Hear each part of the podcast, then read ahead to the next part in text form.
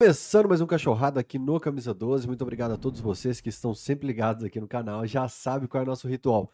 Vai clicando em curtir. Se você não é inscrito ainda, inscreva-se agora. Muito obrigado a todos vocês, pois a gente passou de 112 mil inscritos, graças ao rostinho bonito de MB que está todo dia na sua tela.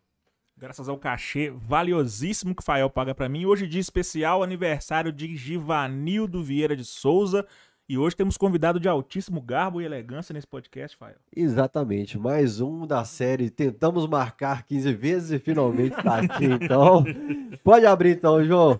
Leandro Figueiredo. Leandro, o seu cargo lá para eu apresentar para a turma é diretor de. Porque o certo seria uma pauta é uma eu. confusão, cara. É, uma exatamente, confusão. porque mudou há pouco tempo o nome Não mesmo. existia esse cargo, na verdade, É. né? E esse cargo, ele conglomera, assim, um- uma quantidade de, de atribuições aí que eu vou dividir com vocês. Mas é diretor de negócios. É diretor Severino. que É, mais uma ou menos porrada isso. diária, assim. A gente faz um bocado Você vai pro Galaveia, você vai pro um marketing, mexendo um tudo. Vamos chegar lá ainda. Não, nós vamos chegar lá. É. Mas eu quero me defender, posso? Antes de começar? Sim. Sim. Eu não vi por Deu motivos aí. pessoais, infelizmente. Isso, muito verdade, trágico, né? De, um- verdade. de uma perda de um grande amigo. Coincidiu no dia, obrigado, Uhum. coincidiu no dia que eu viria aqui. Então peço até desculpa pelo, pelo bolo que eu dei pra vocês, mas eu tava no velório, não tinha como vir. Não, é o que eu falei pra turma, tem um motivo disso e a gente marcaria na nova data. Mas Leandrinho, eu gosto muito de resenhar com ele quando sempre que encontra. Esses dias na Porta do Dive, quando eu vi, já era quase um micro podcast que eles estavam fazendo ali, né, cara? Eu lembro desse cara na época de Band, que a gente foi lançar o Golaçô. Aham, bom programa. Eu sempre falo do lembra? porque era um bom É. programa. Tinha as três minhas dançando. Pena que durou pouco. Fernanda Penida era do Galo. A- Exatamente, apareceu uma minhoquinha que era o Mário. O, que, tá- que é humorista também. para o? Super- Não, do, do Não, mas quando eu entrei já tinha saído a cobrinha. Já tinha? Já tinha. Eu entrei, tipo assim, depois da primeira página do Golaçou, eu entrei. Entrou eu e o PC. Ah, tinha um PC, é verdade. É, o Serginho seria o representante do Cruzeiro, o Serginho não topou, ficou o PC. Aí o Serginho ficou como É legal, né, comentarista. cara? Porque você, você vê como que o mercado de comunicação a gente se encontra, né? Uhum. Às vezes em posições diferentes, por isso que é importante a gente manter as boas relações, né, cara? E o respeito pelo outro. Pois é, eu, eu vou até lembrar assim, um dia a gente estava no camarim da Alterosa, falando de negócio com o Toledo, que tem muito a ensinar, o Toledo é- sabe muito. E o Toledo falou, cara, tem um camarada na Band, estava na Band, Tava né? na Band, fui muitos anos Band. O Toledo falou assim, tem um cara na Band que ele é muito bom. Esse cara é muito bom. E foi te elogiando e contando Ah, casos assim, assim, assim. Três horas depois o Atlético anunciou. Sério?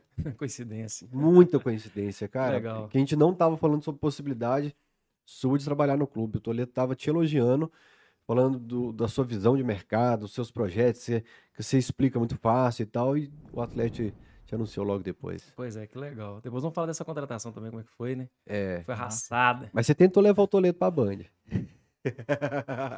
Tentar. Deixa o homem lá com nós. Ô, turma, quem tiver ao vivo no chat, pode mandar exclamação cachorrada para receber o link com as plataformas de áudio que você pode ouvir o, o, o cachorrada. Tá com o link atualizado? Tá.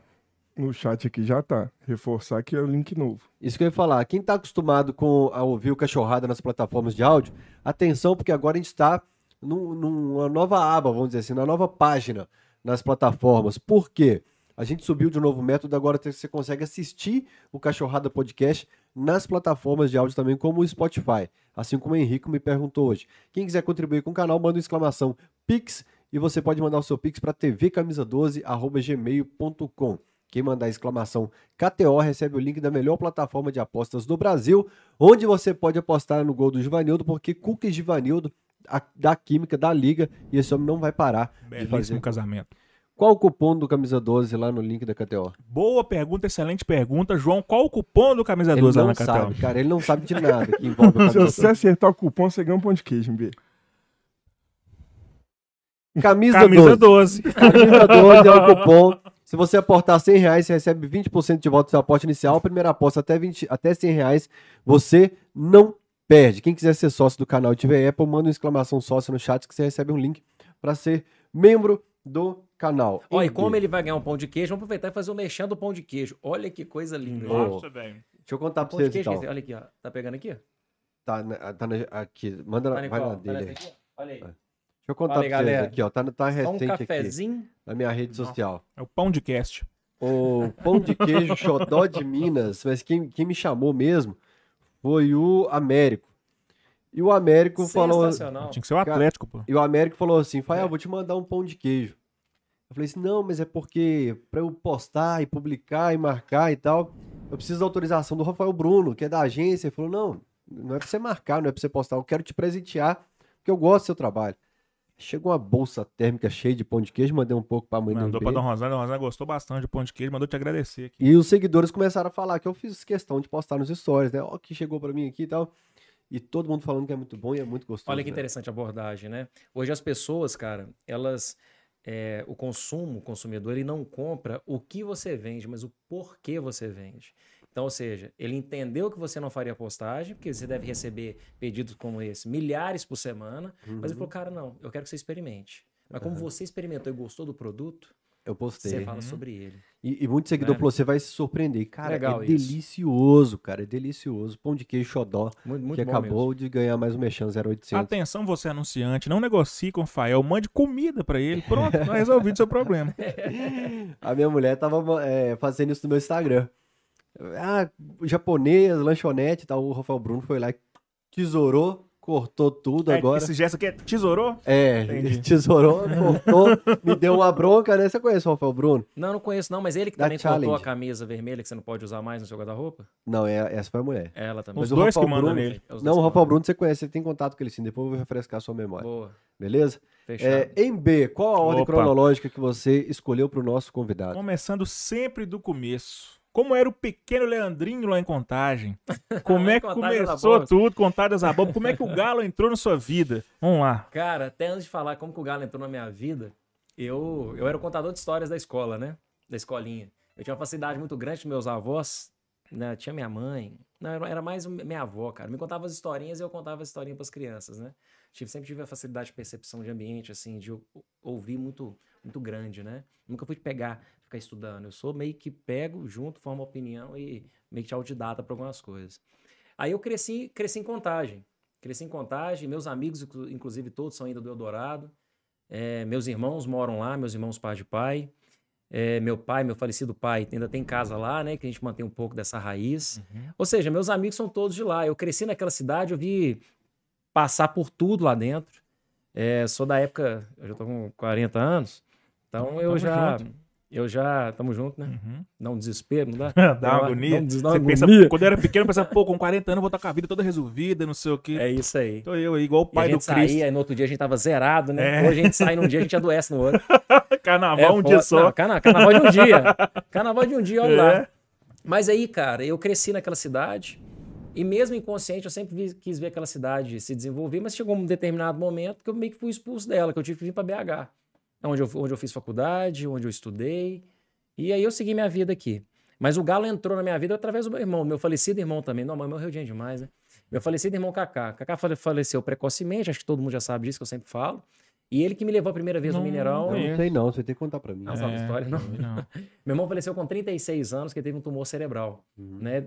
A gente diagnosticou com 36, ele morreu com uns 38 anos. Morreu muito precoce, cara. Um cara Uhum. fantástico, inteligentíssimo.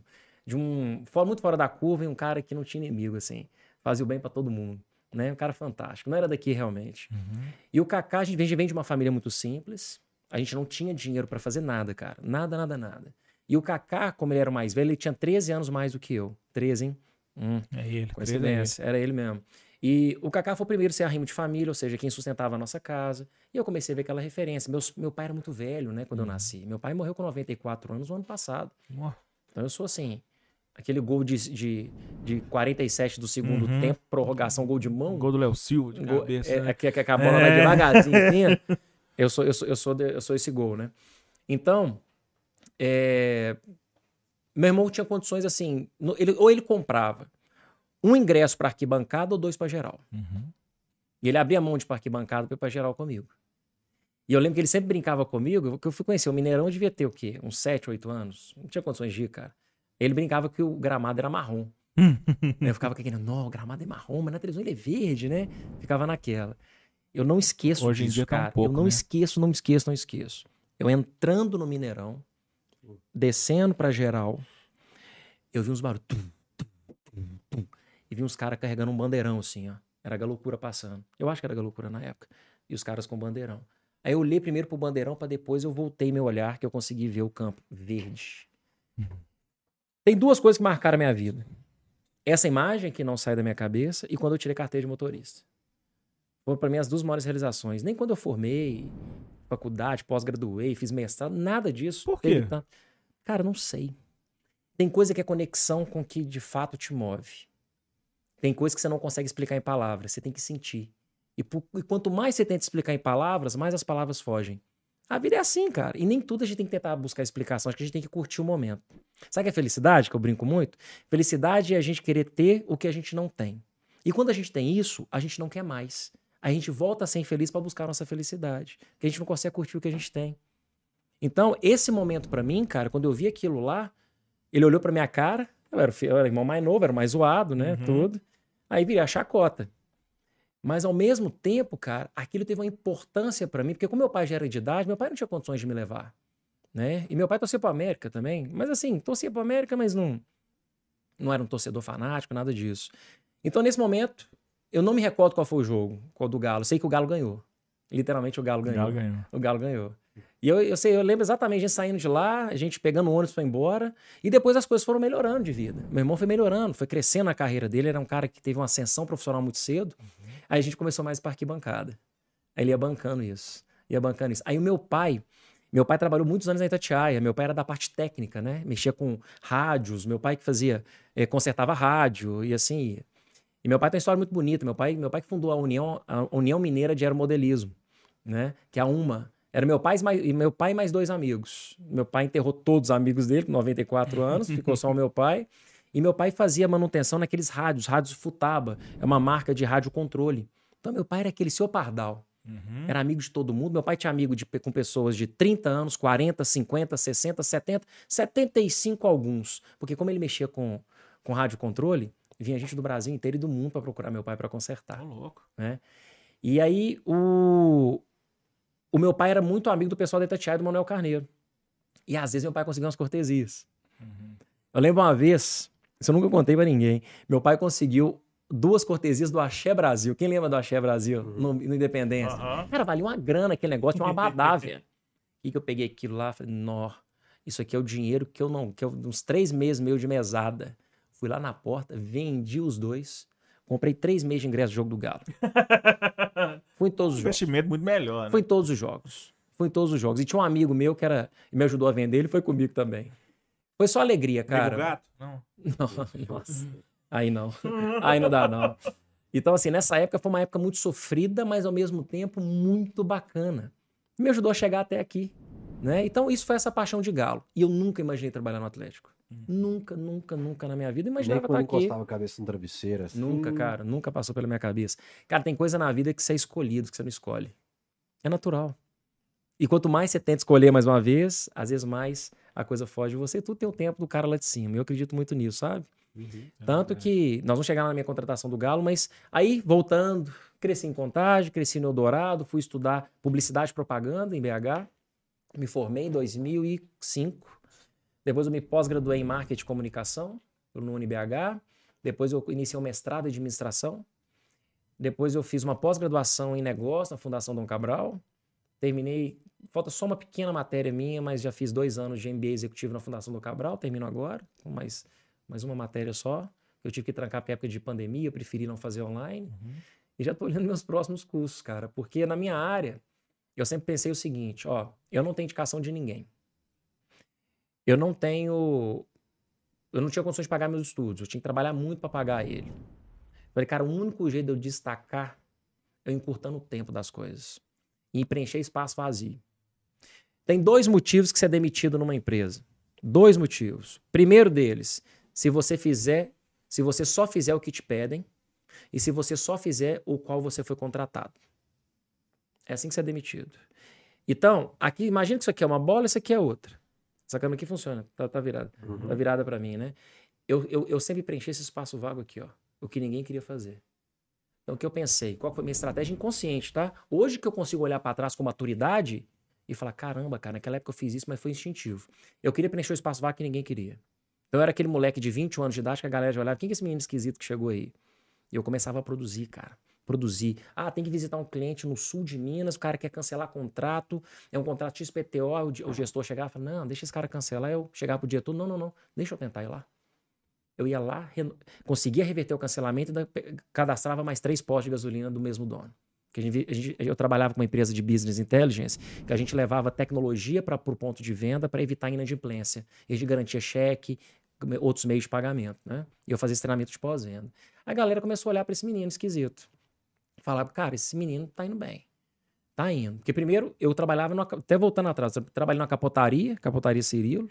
Até o dia que eu comecei a lavar carro, eu falei, cara, não é isso que eu quero ainda, velho. Eu quero mais do que isso. Aí fui pra Contax, o meu emprego para ser atendente da Oi. Era um caos. Era um caos. O povo me xingava mais lá do que me xingam no Twitter hoje. Nossa senhora. É, então era pesado. Aí até que eu consegui o estágio nessa, nessa empresa que é uma multinacional. E lá eu fiquei durante anos. Aí eu saí de estagiário a gerente filial. Eu fui gerente filial mais novo do Brasil. Mas não porque eu tinha talento, porque eu criei um método. É diferente talento de método, né? Talento é o quê? É o que você tem predisposição para fazer. A minha predisposição era eu quero me comunicar, era ser vendedor.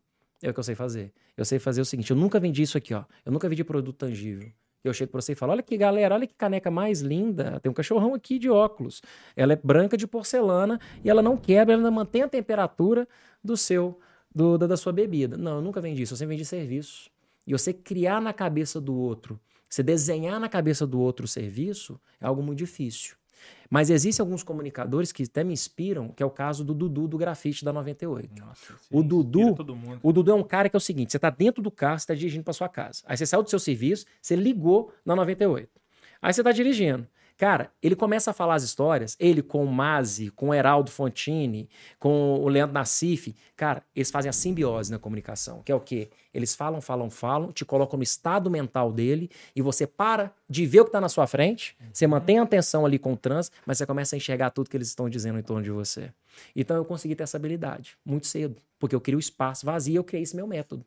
Cara, pum, explodindo. Fui transferido para Goiânia, depois fui gerente filial Minas, gerente filial interior de Minas, gerente filial de canal indireto, rodei Brasil, treinando alguns grandes clientes que a gente chama de key accounts, né, grandes contas, eles dão uns nomes bonitos assim. E aí eu fui para Goiânia. Aí na hora que eu cheguei em Goiânia, eu falei, caramba. É, Eu postei isso hoje no meu, no meu, Instagram, inclusive, dessa história. Que eu queria ser executivo antes dos 30 anos, né? Ver. É, porque meu irmão tinha morrido. Meu irmão, não consegui- meu irmão já tava para ser. E querendo ou não, quando você não tem nada, quando você nasce, assim, cara, você não tem indicação, você não tem nada, querendo ou não, você tem uma autoafirmação. Você precisa provar de alguma forma que você venceu. E você quer olhar para sua família, para sua avó, para sua tia, que veio lá de Almenara passando fome, es- apanhava do marido, fugida com a minha mãe, com as irmãs. Você olha para ela e fala assim, cara, eu consegui. Isso é muito bom, cara. Isso é muito bom. Isso, dá, isso que dá sentido para a vida. Isso que dá sentido.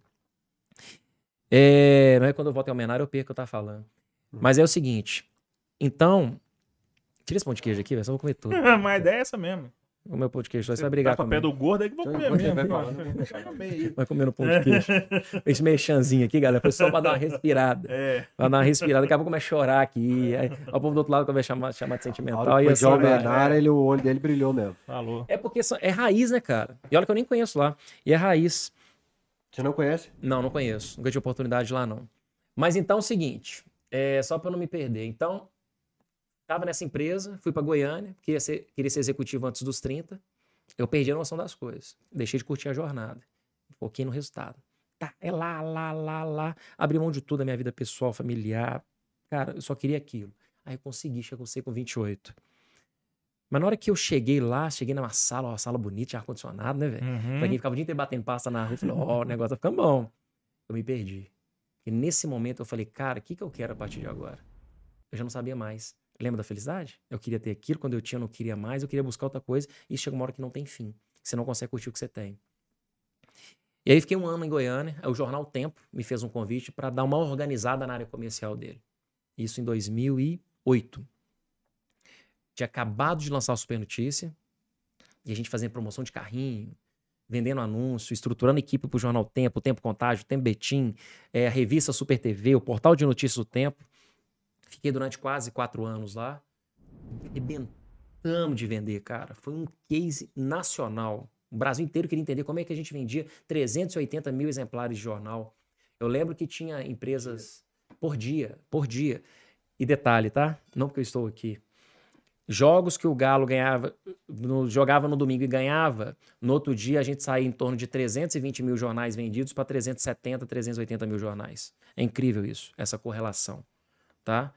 E Esse, Então, esse tinha uma influência. Do, do Super é famoso, né? é muito famoso. Todo mundo fala, pô, como é que vende pra caramba, e né, já era numa época que o jornal impresso não tinha mais tanta relevância assim, tava ainda meio que patinando, mas assim, era um, um absurdo. Minha Ó. mãe era uma que não passava sem ler o Super todo dia. tudo depende de como você analisa o cenário que você está inserido nele, tá? Se eu chegar para você e falar o seguinte, o déficit de leitura no Brasil é, vamos supor, a cada 100 brasileiros, é, su- estou supondo, tá? Eu não tenho esse dado aqui agora. Eu tive uma reunião com uma pessoa que nós vamos lançar um projeto pro Galo na Via Kids, focado no desenvolvimento de leitura, que ela me deu dado, mas o que eu falar aqui eu vou estar chutando. Mas suponhamos, é, a cada 100 pessoas, 12 apenas que leem. Tipo assim, lê um livro por ano. Uhum. Eu tenho duas formas de enxergar esse dado. Que eu só tenho um público primário de 12% para eu trabalhar, ou que eu tenho 88% de oportunidade de negócio. Uhum. E foi o que a gente fez com o Super. O Super tinha um tripé de comunicação. Primeiro, o déficit de leitura era gigante. Você não tinha tanto acesso à tecnologia como você tem agora celular, por exemplo.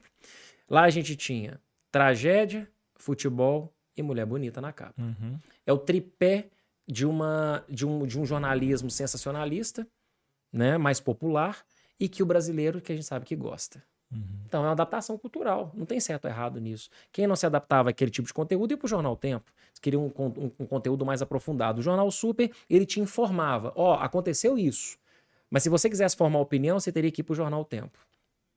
Então eu fiquei lá durante quatro anos, aí tive um convite para ir pra Band. Uma dúvida. Uhum. O clube rival, você falou do número dos jogos do Galo crescer bastante. O clube rival de Belo Horizonte conseguia o mesmo número? Não, não conseguia, não. Não conseguia. É, suponhamos, se o Galo perdesse no domingo, a gente venderia 310, 315 mil jornais na segunda. Era isso. E se o Cruzeiro ganhasse ou não ganhasse, é, a alteração era muito pequena. Era muito, muito, muito pequena. A gente também não sabe, assim, eu não, não me recordo na época o porquê disso, assim, se tinha estudo. Porque o Jornal Super ele era lido por mais de cinco pessoas, né? Porque ele é um jornal que você compra, como ele era 25, ele era 25 centavos, você chegava no seu, no seu serviço e deixava ele lá. Aí daqui a pouco você pegava pra ler, daqui a pouco você pegava, daqui a pouco ele pegava e assim ia. Às vezes o cara comprava pra zoar o amigo também, porque as, as capas sempre eram, né? Teoricamente com uma pegada de humor Uhum. é, proposital, de acordo com o perfil de leitura. Então, assim, não tem uma explicação muito pra isso, não, tá, Rafael? E aí eu fui pra Band, tive um convite pra ir pra Band, uma reformulação que na época o José Sade do iLib que veio pra cá pra assumir a, a diretoria Saldo do executiva. Triângulo né? Saiu do Triângulo, veio pra cá, pô, saiu contratando todo mundo do mercado, assim, o que ele achava que, era, que tinha um destaque nas suas áreas de competência. E eu tive a oportunidade de trabalhar na Band durante três anos. Mas aí o projeto, né, as pessoas foram saindo, não, não teve uma gestão de pessoas, acho que, suficiente naquela época para reter os talentos, às vezes também um conflito de, de, acho que de valores, de entendimento de negócio, aí as pessoas foram saindo. Eu recebi um convite do, do, do Grupo Bel para assumir a diretoria do jornal Hoje em Dia, que eles haviam comprado. Eu falei, pô, voltar para o jornal, cara, tô saindo de TV, rádio, voltar para jornal. O jornal já tava naquela, né, já, já, já, já descendo ladeira. Aí eu falei, cara, mas lá tem, um, tem uma oportunidade, né? Lá tem a 98, tem a CDL, tem a Estrada Real. Os caras são muito empreendedores, realmente são, do Grupo Bel, são fantásticos. Grandes empreendedores, tanto o Flávio, o Rodrigo, o Bruno Carneiro e o Marco Aurélio Jaju são craques, craques, craques, craques. Falei, cara, eu vou para esse negócio aqui. Aí, com um ano, ou menos de um ano, eu assumi a, a diretoria da Rádio 98, depois da CDL, com mais alguns meses, depois das- da Estrada Real FM, depois eu já estava na Record também, que é a Rede Mais, interior de Minas. Daqui a pouco assumimos uma, uma comercialização de patrocínio para na sala, nos eventos. Uh, foi uma loucura, velho. Seis anos, quase sete naquele batidão. Aí a Band me chamou para voltar. Achei que era porque eu tinha chegado lá e você foi embora. Não... É porque eu não ia, não ia assim, cara, você tem muito talento, você ia ofuscar demais a gente, é, sabe? Entendi, Então, desculpa. assim, a gente tem que saber onde cabe a gente. então é melhor sair pra não perder minha dignidade naquele momento. Mas não tive a oportunidade de trabalhar Pois junto. é. Você não perdeu nada. mas, mas nunca teve aquele link com o Atlético, assim, de ações com o Atlético. Total. Não, perdão. Total. Principalmente na 98, que tinha uma pegada de esportes. Não, pelo menos uma vez por mês eu tava no Atlético, a gente pensando. Evento. Eu lembro que a gente fez o evento do, com o show, o show do, do, do Nobre na Esplanada do Mineirão. Nós fazíamos ativações. Seria o raça, que seria o Netinho. netinho de Paula. que foi o Netinho de Paula, aí deu uma repercussão, porque ele batia batido numa mulher, aí a gente resolveu recuar. E assim, não, esse foi o segundo. O segundo que ia ser Netinho de Paula. O segundo? Ou foi esse? Acho que foi esse, né? Eu lembro que teve um problema com o Netinho de Paulo. Não, foi esse mesmo. Foi esse mesmo. Uhum. E aí, eu fazia, aí come- nós começamos a fazer as ativações do Mineirão Tribuna, que era o show com DJs, ativações da Autotruque na esplanada do Isso que era Mineirão. foda, velho. Na verdade, a gente começou foda. com essas ações. Então, eu com o Atlético, eu ia lá dentro, assim, com uma certa frequência. Na diretoria do Nepomuceno. Na diretoria do Nepomuceno, exatamente. É, só uma dúvida, João, o microfone dele tá ok? Pra captar? Tá normal? A galera fala aí, ó. Se tiver, É, galera. porque ele costuma dar Dá o grito aí. quando eu falo assim, debaixo do micro, em cima do microfone. Quer que levanta aqui um pouco? Pode Não, só você puxar aqui é tranquilo. Só pra Aqui falar um assim, ó. Tá bom assim? Aí, ó. Um, dois, três, testando. ó. Depois ele fala assim, falar convidado. Ó, beatbox também aí. Então é o Só no seguinte. Cachorrada Podcast, Leandro Figueiredo fazendo beatbox. Era só isso que faltava, né? Aí, cara, eu tinha muito projeto com o Galo. Muito projeto com o Galo, mas nunca, mesmo assim, continuo, não, não continuava pensando. Por quê? Eu não sentia governança suficiente para postar minha carreira lá. Então isso meio, meio que já me bloqueava. Eu Falava, ah, não, que politicagem. Às vezes você entra aqui, é, você na faz um gestão do trabalho. Nepomuceno eu não escutei a resposta. Foi na, época, foi na época- quando eu comecei a ter trabalhos com o Galo, sim, foi na gestão do Nepomuceno. Na gestão dele. Mas eu já vi, eu vi o futebol dessa forma, não só o Atlético, eu vi de uma forma geral. E faltava um pouco de governança, essas coisas todas. Então eu falei, cara, eu preciso trabalhar. Que não tá errado, né? Que é verdade na Era maioria dos verdade. clubes, né? Era verdade. Ainda é Uhum, verdade em va- em sim, vários sim. clubes, né? Que não para de pé mais. Uhum. Aí, resumo, né? O pessoal vai cansar da gente, já tem 40, cara, tem 40 minutos que eu tô falando da minha vida aqui, não é possível. Não, mas eu, o cachorrado é pra isso. Daqui a pouco eu vou contar- começar a contar meus aqui. podres aqui. Aí eu fui, voltei pra Band. Tive um convite pra voltar pra Band pra assumir a diretoria eh, comercial da TV Bandeirantes, da Rádio Band News e do Metro Jornal. Aí assumi, toquei o pau lá, e tava um trabalho super legal. Aí um belo dia eu tava correndo, cara, meu treino diário, correndo. Aí o meu telefone toca, Sérgio Sete Câmara. E uai. Pô, eu só tive um conto com ele na minha vida até hoje. Foi um jantar que nós tivemos depois do, do show do Dudu Nobre, Uhum. que é como a 98 tinha organizado na época com eles. Nós aproveitamos, fomos jantar ali no Anela, ali na Pampulha. Dudu Nobre foi com a gente e tal. A resenha boa.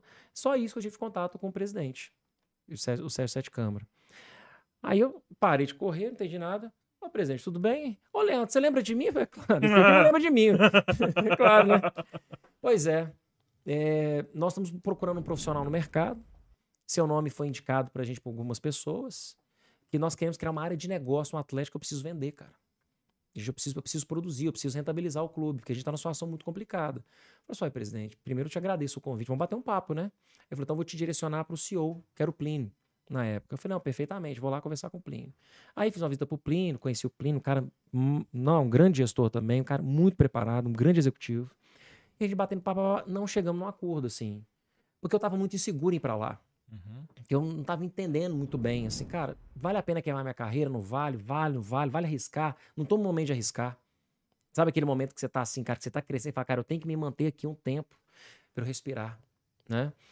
Eu tava construindo casa, pô, ser endividado, muita conta para pagar. Eu falei, cara, não posso arriscar agora, senão eu perco tudo, Uhum. né? Aí, beleza, não chegamos no acordo. Isso, isso durou, cara, um mês de conversa. Aí, beleza. Belo dia, eu lá. Pra trazer o Cuca foi mais rápido, hein? Foi muito mais rápido. Poxa. Não, mas aqui não foi nem flexibilidade. Eu fiquei batendo cabeça porque a cada 10 pessoas que eu conversava, 9 me falavam, não vai. 2018. 2020. Início de 2020. É mesmo? É, eu tenho dois, dois, dois anos de clube. Dois anos de clube. Caramba. Falei, Mas isso não leva ninguém à frente, não, velho. Quando eu fui, pra, tipo, mudar de profissão, eu era advogado, pra virar jornalista, nove a cada dez pessoas falavam, não vai, não dá dinheiro, você tá doido, você vai trabalhar fim de semana, sábado, domingo, sexta-feira da paixão. Eu Mas o falei, que que te vou, realiza, é, né? É o que eu quero, é o que eu vou, que eu sempre sonhei, vou. e cara, graças é melhor você errar pelas suas convicções do que você errar pela convicção dos Sim, outros. Eu pensei nisso. Acabou. Pô, tinha 30 anos de idade, eu falei, velho, se eu não tentar, eu vou morrer frustrado, vou chegar aos 40, É isso 50, aí. ficar pensando, puta que pariu, por que eu não fiz É, naquela isso época? aí. Aí eu fui. É que eu falo muito, cara, a vida, ela é pequena, mas ela não precisa ser curta. O que você, você não tem que ter medo de errar, você tem que, você tem que ter medo de não ser rápido pra corrigir. O ponto é esse. A vida só dá uma safra, meu pai sempre falava isso. É isso aí. Você tem que É. ficar esperto. E quando eu olho pra vida, por exemplo, do meu irmão, foi, foi um piscar de olhos, cara. Foi. Foi um piscar de olhos. Mas E aí, voltando, sete Voltando lá, o que, que eu tava fazendo? Correndo. Tava lá meus 10k, não sei o quê, tranquilinho, ouvindo meu pagode, ó. Correndo na boa. Toca meu telefone, sério, sete câmeras. Ô, presidente, beleza? Leandro, o que aconteceu que você não vê ainda? Ah, presidente, não chegamos num acordo, não sei o quê, também sigo. Não, então vou pedir pro Rodrigo Rezende da... Fazer, fazer, que, é um, que é um executivo da, da MRV. Pra ele fazer uma entrevista com você. Ah, foi, eu conheço muito o Rodrigo. Da minha época de veículos de comunicação, eu já entrevistava ele, já visitava ele e tal, pra fazer venda de publicidade. Aí tive um papo com o Rodrigo. O Rodrigo me explicou mais do projeto, que era do clube. Aí depois eu me reuni novamente com o Plínio, entendi mais do projeto, do que vinha pela frente. Aí eu falei, puxa vida, minha cabeça dando uma pirueta, agora tá pesando lá torcedor. Aí eu tive um convite, tive, aí pedi um café com o Samuel Lodge do Mineirão. Uhum. Samuel que é o diretor do Mineirão. Samuel se tornou um amigo. Falei, Samuel, tô numa sinuca, cara, mas se é a pessoa mais ligada ao futebol que eu conheço, eu queria saber a sua opinião. Conversando com o Samuel, expliquei a situação toda e falou assim, Leandro, é, eu não acredito em muita coisa do futebol. Às vezes algumas práticas, às vezes algumas tomadas de decisão. Mas eu acredito em boas pessoas para mudarem o futebol. Esse é aquele momento que você para, você fala, beleza, me desafiou. E agora eu vou. Me Era o que eu trucou. precisava ouvir. Mas também acho que às vezes Deus também faz a coisa certa, né, cara? Foi, é- foi o que me fez decidir pro Galo. Falei, cara, ah, porque o, o ambiente, o ambiente é complicado, o ambiente é difícil. Cara, mas espere, mas será que a gente não consegue fazer um ambiente diferente? Mesmo ele sendo muito difícil? E é isso que a gente construiu no Galo hoje. E eu tenho muito orgulho de ter construído uma equipe muito boa, cara. Uhum. A turma é muito boa, meu time é muito preparado. Eu tenho, eu tenho pessoas assim do altíssimo gabarito e pessoas de confiança, né? E a gente se diverte o tempo inteiro. É tenso, é tenso trabalhar no clube. É muito difícil trabalhar no clube, principalmente quando você não quer errar com a torcida, né? Mas as pessoas que eu tenho lá hoje, eu tenho extrema confiança. Eu A tenho craques lá. A gente foi pedir histórico, eu sempre, todo convidado, eu consulto algumas pessoas, né? Eu até encaminhei a mensagem para RB, parece uma declaração de amor que a funcionária lá Verdade. Ele é fez meu anjo da guarda. Ele Meu é amor, a meu gente ama esse cara ele- demais, a forma como ele É. lidera a gente e tal. Falei, que isso, encaminhei legal. RB. Falou, Faltou um, um cantinho rabiscado, um verso lá. É. Que legal, que legal. É isso que vale a pena. Uhum. Sabe por quê? A gente roda, roda, roda e a gente tá no meio, a gente encontra no Uhum. círculo da vida. Cara, se você não cria relação, é que eu falo, né? Tô até dando um passo para trás. Já estudei muito, principalmente a Dom Cabral, que eu acho que é um fenômeno hoje ensino para negócio no mundo, tá entre as 10 mal do mundo, tarará. Ah, Eu fiz vários cursos e no final você entende o seguinte: empresa é feita de três coisas: tecnologia, tá estudando dados aqui, né, bebê? Tecnologia, processos e pessoas. Mas eu ainda acrescento mais o item aqui que é pessoas de novo. Tudo começa com pessoa e termina com pessoa. Tem um outro item aí. Resultado. Não, mas é- acaba que ele é implícito do trabalho. Eu tô, eu tô, se, eu, se eu for analisar tudo, eu vou falar assim: ah, mas aí eu tenho. é, eu vou ter tanto desdobramento, né? O que, que eu quero dizer com essa, com essa analogia? Só para ficar mais claro para você. Tudo na vida está baseado em pessoas. O sucesso, o fracasso. De que, que adianta você ganhar 10 bilhões de dólares e eu chegar para você e falar assim: você vai morar sozinho numa ilha deserta, lá você vai ter 15 Lamborghinis, 4 helicópteros, mas você não pode sair de lá. Só que você vai ficar sozinho. Qual que é a graça que tem se não mostrar isso pra ninguém? Não tem nenhuma, velho. No fundo, no fundo, a gente quer estar próximo do outro. A gente quer mostrar nossa conquista pro outro, ou você quer zoar o outro, você quer se divertir com o outro, você quer chorar com o outro, né? E eu sempre tive facilidade de me realizar no outro. Isso é que é legal, né? O... Quando eu vejo alguém da minha equipe, às vezes, que não tá indo bem, ou que às vezes a pessoa se frustrou, que seja até na vida pessoal dela, eu me sinto mal por isso. Então, ter as pessoas engajadas no, num projeto comum, aí sim, para mim é um resultado. Você pode perceber pelo futebol. Se os jogadores quiserem, eles caem com o técnico. Cara, se quiser, eles caem, acabou. No final do dia, quem tem o poder? É o Leandro, diretor do Atlético, ou as 30 pessoas que eu tenho na minha equipe? São as pessoas que estão na minha equipe. Não sou eu, não. Eu, eu tenho que ser facilitador do processo.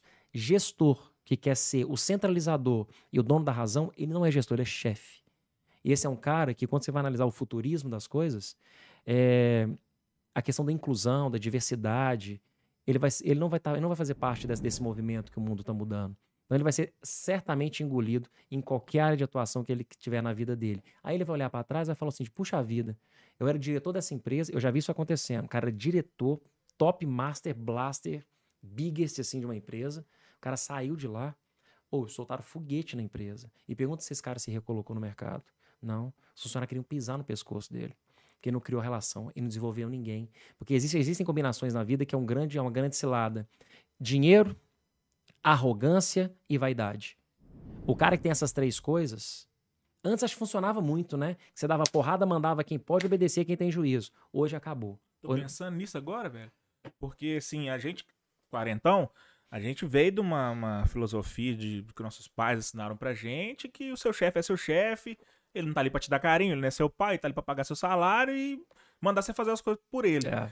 O que você tá dizendo aí agora é totalmente o contrário. Você falou, pô, eu me sinto mal quando alguém da minha equipe tá mal. É, é, um, é um perfil totalmente diferente. É um cara humanista, um cara que se preocupa com quem tá ali ao lado. Diferente desse perfil antigo de chefe que ainda existe muito no mercado. Você, então você, você aposta totalmente que isso vai acabar, ou vai ser minoria, ou não vai pra frente? Cara, acabar nunca vai acabar. Porque você vai ter um, um dono de uma empresa que ele Uhum. centraliza a decisão nele, que ele é o diretor comercial, financeiro, é o diretor de marketing, ele é tudo. Mas eu acho que você tem que entender onde que te cabe. Porque eu já vi vários grandes profissionais sendo medíocres por causa da estrutura que eles estavam inseridos. Medíocre entenda-se mediano. Né? Quem quer ser mediano tá tudo bem, não tem nada de errado nisso, não. Eu, particularmente, não quero ser mediano em nada. Pelo contrário. Pelo contrário. Eu quero ser a minha melhor versão dentro, de- dentro, dentro das dificuldades, com os recursos que eu tenho, eu quero ser a melhor versão dentro daquilo ali. E o Galo foi a mesma coisa, cara. Quando eu cheguei, não tinha nada. Assim, não tinha nada de estruturado. E começou a estruturar. Tinha o Pedro Melo fazendo as captações de patrocínio, às vezes estava isolado lá, que não tinha conexão com não tinha conexão com os outros departamentos. A gente começou a trazer essas conexões e entender o que, que nós somos. O Esse Clube é que é o Atlético ponto. Mineiro. O que, É, que nós somos? chegou naquela pauta agora. Pra explicar pra dona Rosângela lá em Monlevade, pro homem do ônibus que tá ali no ponto agora pegando 92,50, o que que o Leandro Figueiredo faz no Galo. Boa pergunta. Vamos para a próxima? Cara, é o seguinte: a minha diretoria é a diretoria de negócios do clube. Imagina só, eu tenho uma diretoria aqui que é um guarda-chuva, e, e embaixo dessa diretoria eu tenho caixinhas. A primeira caixinha é a caixinha de captação de patrocínios, que eu tenho o Pedro Melo, que é o meu cara de, de patrocínios, um craque também. Excelente profissional. Que ele faz a captação dos patrocínios. Aí do lado tenho uma caixinha que é uma caixinha de marketing. O que, que o marketing faz? Hoje eu tenho um head, a gente fala head, é um nome bonito, tá, gente? É gerente. É um gerente, É, né? Bom no, bom no É o português. gerente de marketing, que é o Daniel Sintra. Daniel Sintra trabalhou na antiga gestão do Galo, ele cuidava diretamente do Galo na veia. E o Daniel Sintra, ele veio agora para assumir a nossa área de marketing. O Daniel deve estar com a gente há uns 90 dias, 120 dias. Um craque também. Eu chamo meu, é meu, é meu, meu dois metros favorito. O cara tem dois metros e três. Craque também Você atendimento. Ih, perdeu, trouxa. Chupa, João. Perdeu, chupa, João. o, o Daniel também, assim, veio de encontro ao que a gente precisava. O Daniel é um cara muito focado em jornada do, do, do cliente, em atendimento ao omnichannel. Depois nós vamos falar um pouquinho sobre Galo na Veia aqui. Uhum, Porque ah, se a gente focar só no que tá ruim, a gente não consegue perceber o que melhora. uhum. Então, depois eu quero falar um pouquinho sobre essas melhorias e o que, que a gente precisa da torcida pra gente melhorar mais ainda o nosso programa de sócio, né? Aqui é o lugar. É, o Daniel, cara, ele veio para organizar todas as pontas, todo esse processo, com o know-how que ele tem de startups e de growth, de jornada de cliente, jornada de torcedor, um grande atleticano também. É um cara que ele executa, ele não fica no campo da- das discussões. Ele é um cara muito, ele é muito, ele é muito, primeiro, muito coerente nas decisões dele, e ele é um cara que, assim, ele acerta na veia. É um cara que eu tenho muito a minha confiança, muito minha confiança lá dentro, foi uma excelente contratação. Você botou ele no lugar errado. Tinha que colocado ele no galo na veia. Não, mas É ele tá no Galo na Ah, veia. tá, então. É porque o marketing, o Uhum. marketing dele, ele faz o quê? Ele faz a gestão do Galo na veia. Uhum. Ele também cuida de projetos especiais. Por exemplo, vou lançar agora uma caneca que toca música quando você coloca água nela. Hipoteticamente Uhum. falando. Ele tá comigo pra gente discutir a campanha, quais são os canais que nós vamos divulgar esse produto, onde que esse produto cria maior latência com o meu torcedor, né? Baseado em dados. A gente avalia toda essa jornada do torcedor. Então, ele está nesse dia a dia comigo, cuidando do Galo na veia e também cuidando das nossas campanhas de produto. Ou seja, todas as campanhas que a gente tem contato com o torcedor para apresentar uma marca, um patrocinador, sai do meu departamento de negócios. Do lado, ali eu tenho uma outra caixinha, que é uma caixinha de lojas, lojas próprias, franquias e licenciamento de produtos. A gente tinha uma dor muito latente que os torcedores sempre, sempre me cobrou, sempre me cobraram, né? Não tem produto na loja do Galo, não tem produto de criança, não tem produto de mulher, não tem produto de sei o quê. Beleza.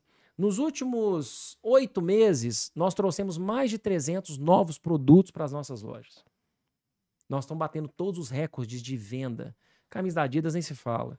Mas já estávamos vendendo muito Lecoque, estávamos vendendo muitos outros produtos, porque a qualidade e o mix aumentou nas lojas. Você tem bicicleta hoje, você tem patins, você tem roupa para criança, você tem cachorrinho, o negócio do galo, você tem um galo doido em miniatura, em mascote. Nossa, esse foi fantástico. Então, assim, tem muita coisa acontecendo. Aí nós trouxemos a Juliana. A Juliana também é uma craque na área de PDVs e de franquias. A Ju ficou durante mais de, vou entregar a idade dela, mais Uhum. de 15 anos cuidando, ela trabalhou ortobon e ortoquim durante muito tempo, cuidando de franquias. Então o que, que a gente está fazendo agora? Nós temos uma empresa parceira que é a LCM, que ela tem mais de 10 lojas próprias hoje e vai fazer uma expansão muito forte do Atlético. Só não faz a expansão mais rápida porque eu preciso ter mais produto Adidas. E a Adidas está passando por um momento de transformação com a gente ainda de adaptação ao nosso poder de venda. Né? SM são as lojas da Lei. Da Lélia, exatamente. São as lojas próprias dela. Uhum. E a gente vai ter um processo de expansão bem interessante. As lojas estão vendendo muito. A gente está conseguindo resultados incríveis. Isso é muito importante para o clube. Porque nós recebemos royalties de todas as vendas. Aí, mais uma vez, eu volto a dizer: o que, que é o que, que é o Atlético, né? O Atlético não é um time de futebol. Nós somos um canhão de comunicação. O Atlético ele não tem que ser o meio das coisas. Ele, ele não, ele não tem que ser, desculpa, o fim das coisas. Eu não tenho que ser executor das coisas, eu tenho que ser o meio. Eu tenho uma marca muito forte. Eu tenho que zelar por ela. E quanto mais ações eu faço, maior é a valorização dela, que chama de valuation dessa marca. Então, quando eu coloco, alguém passar e ver loja do Galo, o cara já, opa, o Galo tá na fase boa, tá com governança, tem o Hulk, tem o Nath, os caras são bons de serviço. Pô, vou fazer meu Galo na veia, vou comprar uma camisa, vou presentear um amigo e assim vai. É uma construção de jornada que a gente vem fazendo nesses anos. Então, nós trouxemos mais de 300 novos produtos para as lojas, que era um gargalo que nós tínhamos. Bem, então eu tenho a Juliana. Existia uma dificuldade muito grande de licenciamento no Atlético, não existia?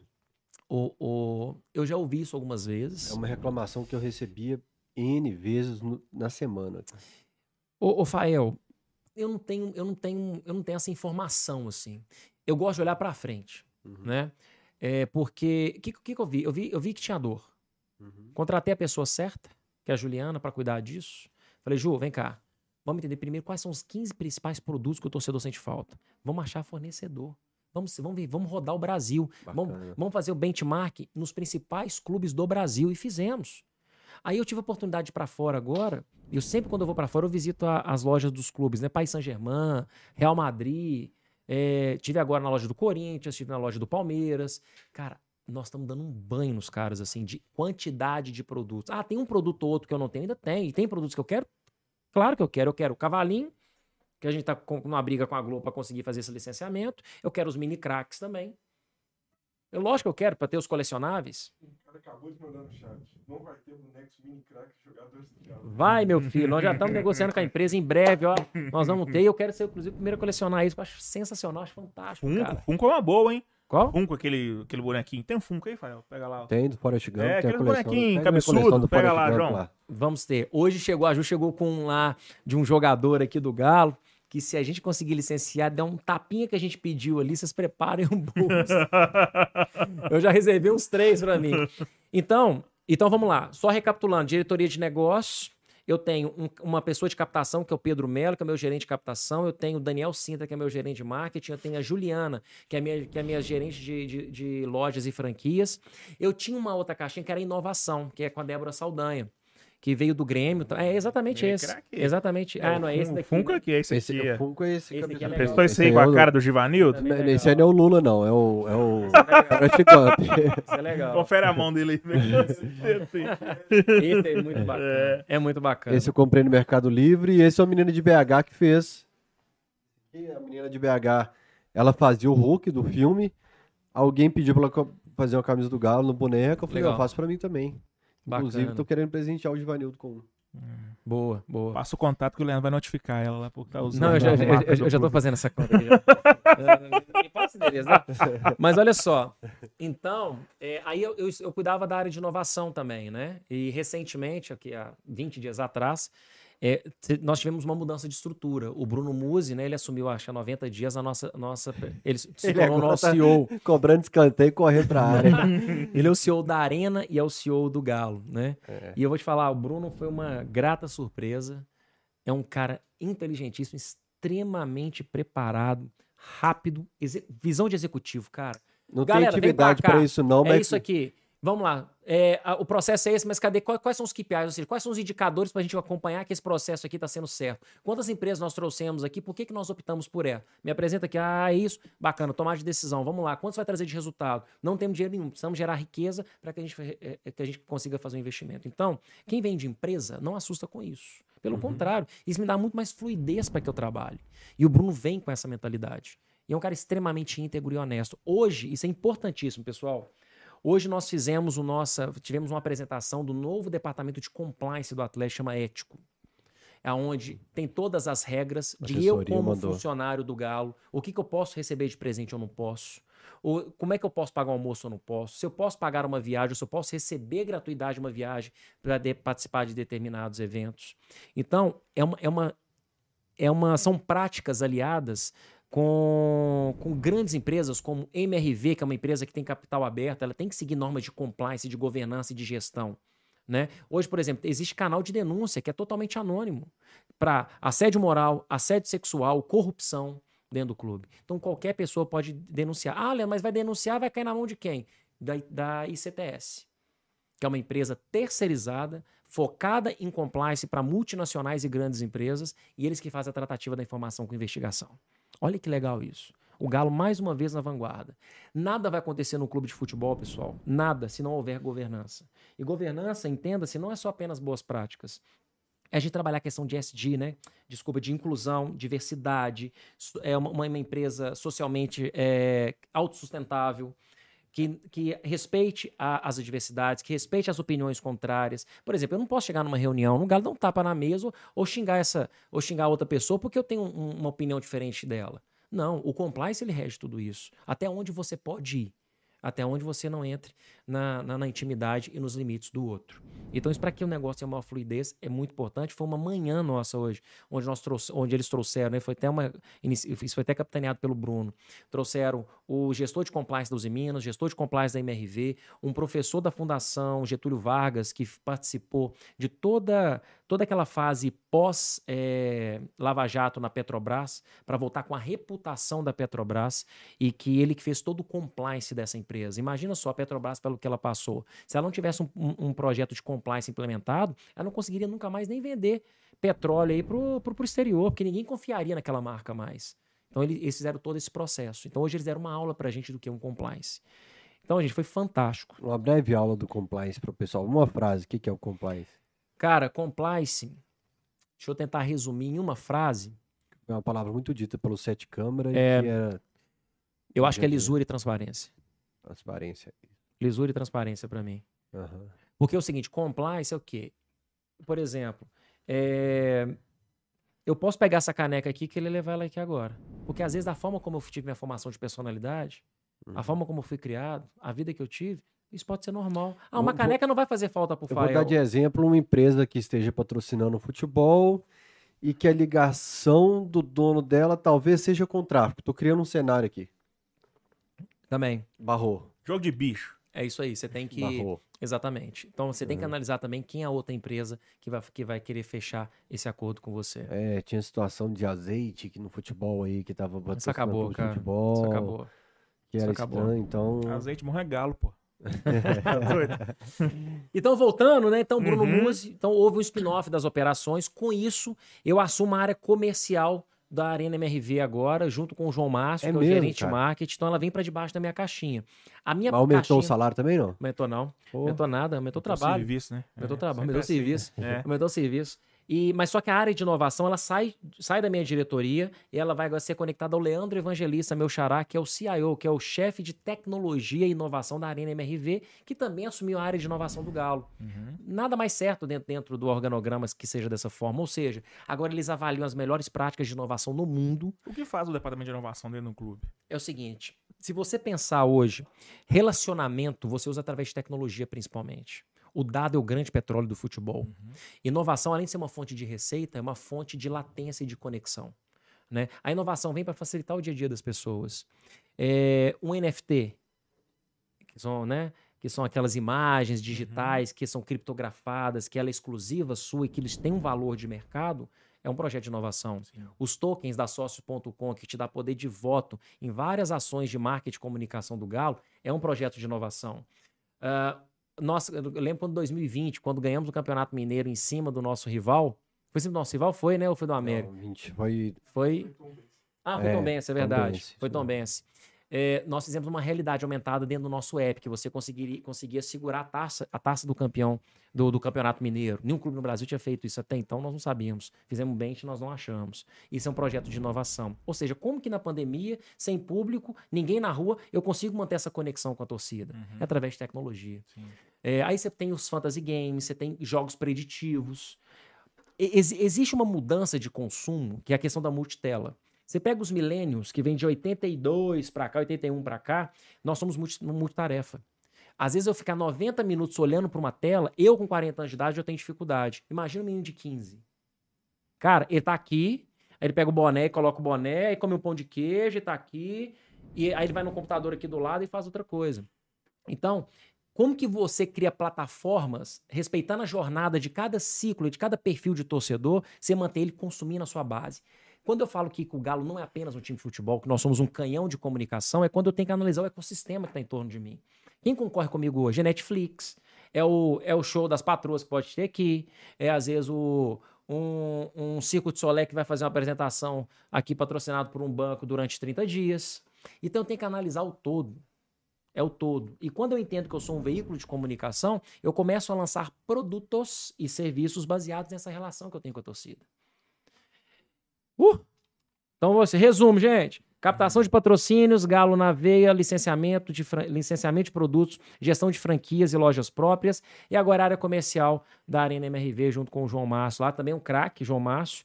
Foi Flamengo, foi Fluminense. Já está há dois anos capitaneando toda a parte de marketing da Arena MRV. Hoje nós estamos com um time bom demais. Bom demais nosso time É hoje. serviço, hein, malandro? É, Porra. muito serviço. Mas é muito bom, cara. É muito dinâmico, né? Essa parte de tecnologia e tal é fundamental. Eu ficava muito preocupado com a molecada. Eu achei que a molecada ia largar o futebol cada vez mais, principalmente o futebol brasileiro. Que ia perder o interesse, que não ia ter o mesmo apego, porque hoje existem diversas distrações que antes era basicamente futebol Sim. para molecada. E eu, isso me traz muita esperança de prender a molecada que vem que vem por aí. Ô, ô MB, deixa eu só ler um pouquinho dos pics aqui. Manda bala. Eu ia dar de exemplo o menininho que só jogava Free Fire lá, o, que é o do tiro, né? Que é o Free Fire. Você É. coloca a arma do Tardelho lá pro moleque atirar pelo alguém. Coloca tudo, tudo, tudo tem que Boa. colocar, Aqui, a cara. parte de inovação é a nossa parte de esportes, de games, ter equipes do Galo disputando, trazendo a torcida, depende, tem muitos talentos na torcida para que possa representar o nosso clube em altíssimo em altíssima performance. Entendeu? E assim vai. O, o eSports, o e-game é grande, né? É o, é o segundo maior faturamento do mundo hoje. Ah, é? Hollywood. Escuta aí, Tafael. O quê? Não, esquece. Ah, Acho, acho que tem uma rixa aqui. O, É. grupo, o grupo- o grupo tá rachado. Tem- é O que grupo tá rachado. você, já, você sabe um pouquinho de e-games e tal.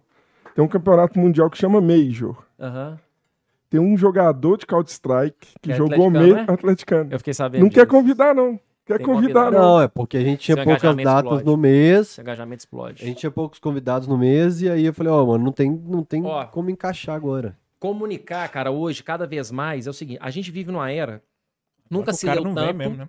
Nunca se leu tanto e nunca se escreveu tanto. Mas as pessoas hoje não, não conseguem absorver conhecimento. É incrível isso, né? Pô, nunca se leu tanto, nunca se, nunca se escreveu tanto, mas não existe troca de conhecimento.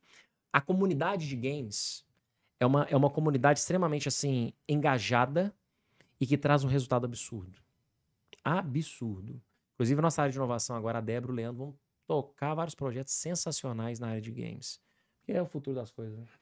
Escuta, Fael. Escuta. Escuta, Deixa eu ler um pix aqui, ó. O Márcio Augusto de Almeida falou: abraço, Fael, das embaixadas do Galo do interior de Minas. Ele é de Governador Valadares. Se possível, faça a minha pergunta. Ele mandou a pergunta tem uns dois meses, Márcio, mas eu não lembro qual é. Me manda aí. Acho que eu até sei. Se é do bom. interior, já sei. É da embaixada. Eu lembro que era sobre as embaixadas, mas não lembro qual que era. Você faz um novo pix agora com a pergunta. É, o Virgílio Almeida, que sempre, todo cachorrado, ele faz o pix dele. Abraço pro Virgílio. Ele falou sem comentário até o Galo voltar a julgar. Já tá voltando, cara. O Tá voltando. Vicente Júnior mandou uma aqui que eu vou te passar no, no WhatsApp, que é, é pessoal. Beleza? Ele Tá pediu bem. pra, pra, pra não, pra não ler no ar. É, deixa eu ver aqui. Tem algum. Tem algum. Ninguém vai, falar do, ninguém vai falar do número amarelo, não? Vai. Nossa, tá você quer que abra o chat do YouTube? Já responde. Você quer que abra o chat do YouTube? amarelo, já adiantou a pergunta, já responde. Vai mudar? amarelo, Não ó. dá, pra, não dá pra ver não, viu? É, oi? Não dá pra ver não. Não, não dá, eu, na- eu atrás do gol, atrás da placa de publicidade, não Aham, vejo na não grande ver, área. não. É, então, é o seguinte, depois que a gente fez o lançamento, é, nós fizemos o teste da camisa. No primeiro momento a gente entendeu que daria leitura, depois a gente percebeu que realmente a leitura ficou muito prejudicada, né, com os números amarelos. É, toda a linha de produção, pessoal, é, não, é, não é uma fábrica de pão de queijo, que eu chego e falo, eu quero 50 e me entrega.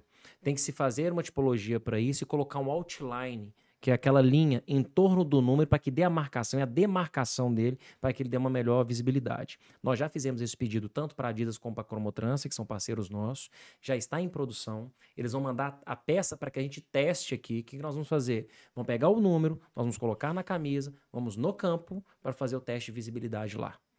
Então, ou seja, nós devemos receber hoje, dia 25, eu acredito que dia 2 ou dia 3, não sei se vai dar um sábado ou domingo, mas é na primeira semana agora de agosto, a gente recebe essas peças. Mas esse procedimento foi toma- feito antes? Nós fizemos, mas no nosso entendimento daria leitura. Uhum. Depois que a gente foi ver no dia a dia do jogo, principalmente Sim. quando a camisa está mais suada, Uhum. você percebe que diminui essa visibilidade, né? É, até pegando esse gancho também, então assim, fiquem tranquilos, óbvio, gente, a gente não vai, nós vamos fazer sempre o que for melhor para visibilidade, para transmissão, para os atos, para os jogadores e assim vai. E nós também temos uma quantidade de peças de, de, de amarelo que eu também preciso utilizá-las agora nos próximos 30 dias, porque isso gera um, um custo também muito grande para o clube, né? Uhum. Então também eu tenho que ter uma responsabilidade financeira e fazer a melhor gestão de ansiedade, de tempo e de expectativa. Mas é óbvio que a gente vai dar uma, uma melhorada nisso daí, porque para que melhore a visibilidade, porque a camisa 2 ela dá uma visibilidade muito tranquila. E pegando esse gancho de Adidas, é, a gente também lança a camisa 3 em outubro, né? Já foi dito várias vezes. É, o que eu, eu vi a camisa 3 semana passada em São Paulo, não, semana passada em São Paulo. Eu, assim, aí é muito como torcedor, cara. Eu fico louco com aquela camisa, eu fiquei louco com a camisa. Eu fiquei louco com ela porque é uma camisa diferente, né? Inclusive a gente vai inovar também pro ano que vem pro uniforme 23. E eu particularmente eu sou aquele cara mais disruptivo, mas eu não posso também perder a essência do clube. Existem existem situações que, que estão na é, como é que fala? Na, não é na Constituição, não, na, no Estatuto, perdão, no Estatuto do clube.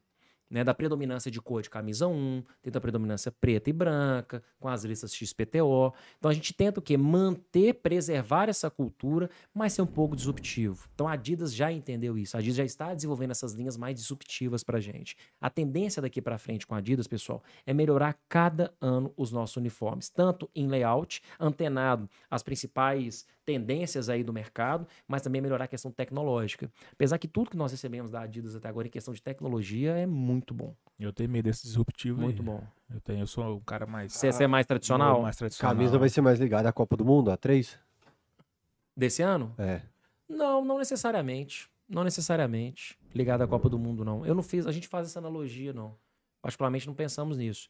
Mas existe um detalhe, só pegando o seu gancho. A camisa 1 é difícil de você mexer muito nela. Né? Até por causa do estatuto do clube. Uhum. Mas, por exemplo, se eu faço uma 3 extremamente disruptiva ou de repente lanço uma quarta camisa, seria legal, né? Aí meu bolso não aguenta. Então você Quarta prepara. da camisa. Então você aí. prepara para esse ano, A bebê. quarta vem? A gente vai ter uma, a gente vai ter um segundo lançamento em outubro também. Nós vamos ter a camisa 3 mais uma ação junto com a Adidas. Do Outubro Rosa.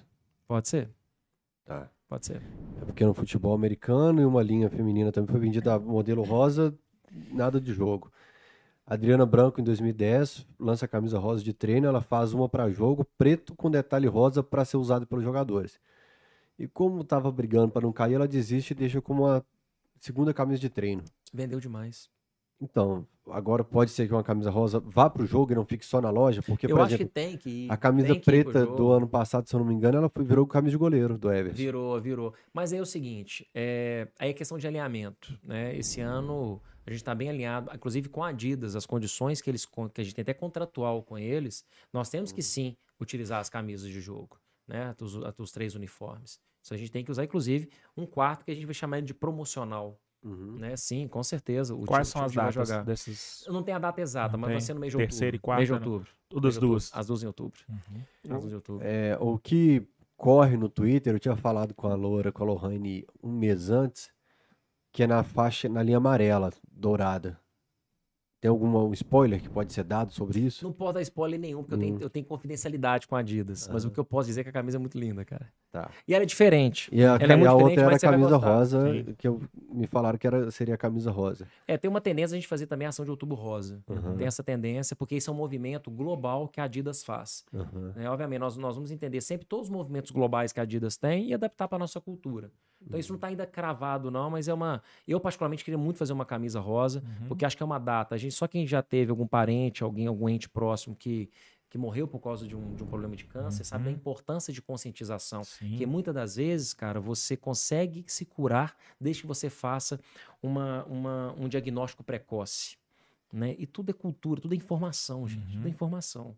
Então, eu, particularmente, eu sou muito favorável a esse tipo de movimento. E tá muito acima de qualquer é, reclamação, qualquer visão arcaica que alguém E- possa e- ter. E, É, gra- essa bobeira, causa. e bobeira. graças a Deus o mundo mudou muito em 2010. Eu faço minha culpa. Na época eu falei, o quê? Eu chegando no interior, camisa rosa no galo? É. De jeito nenhum, é. E graças a Deus a gente E, vai Fael, dando passo, evoluindo. Muita gente me pede pra voltar com a camisa rosa, acredita? É, Muita gente. Interessante isso, né? e eu acho que vai ser sucesso. Eu acho que vai e dúvida. eu queria que a torcida também abrisse a cabeça, assim. Não, não, não que seja tão aberta, mas pra gente aceitar o novo também, que as Sim. coisas estão mudando. Uhum.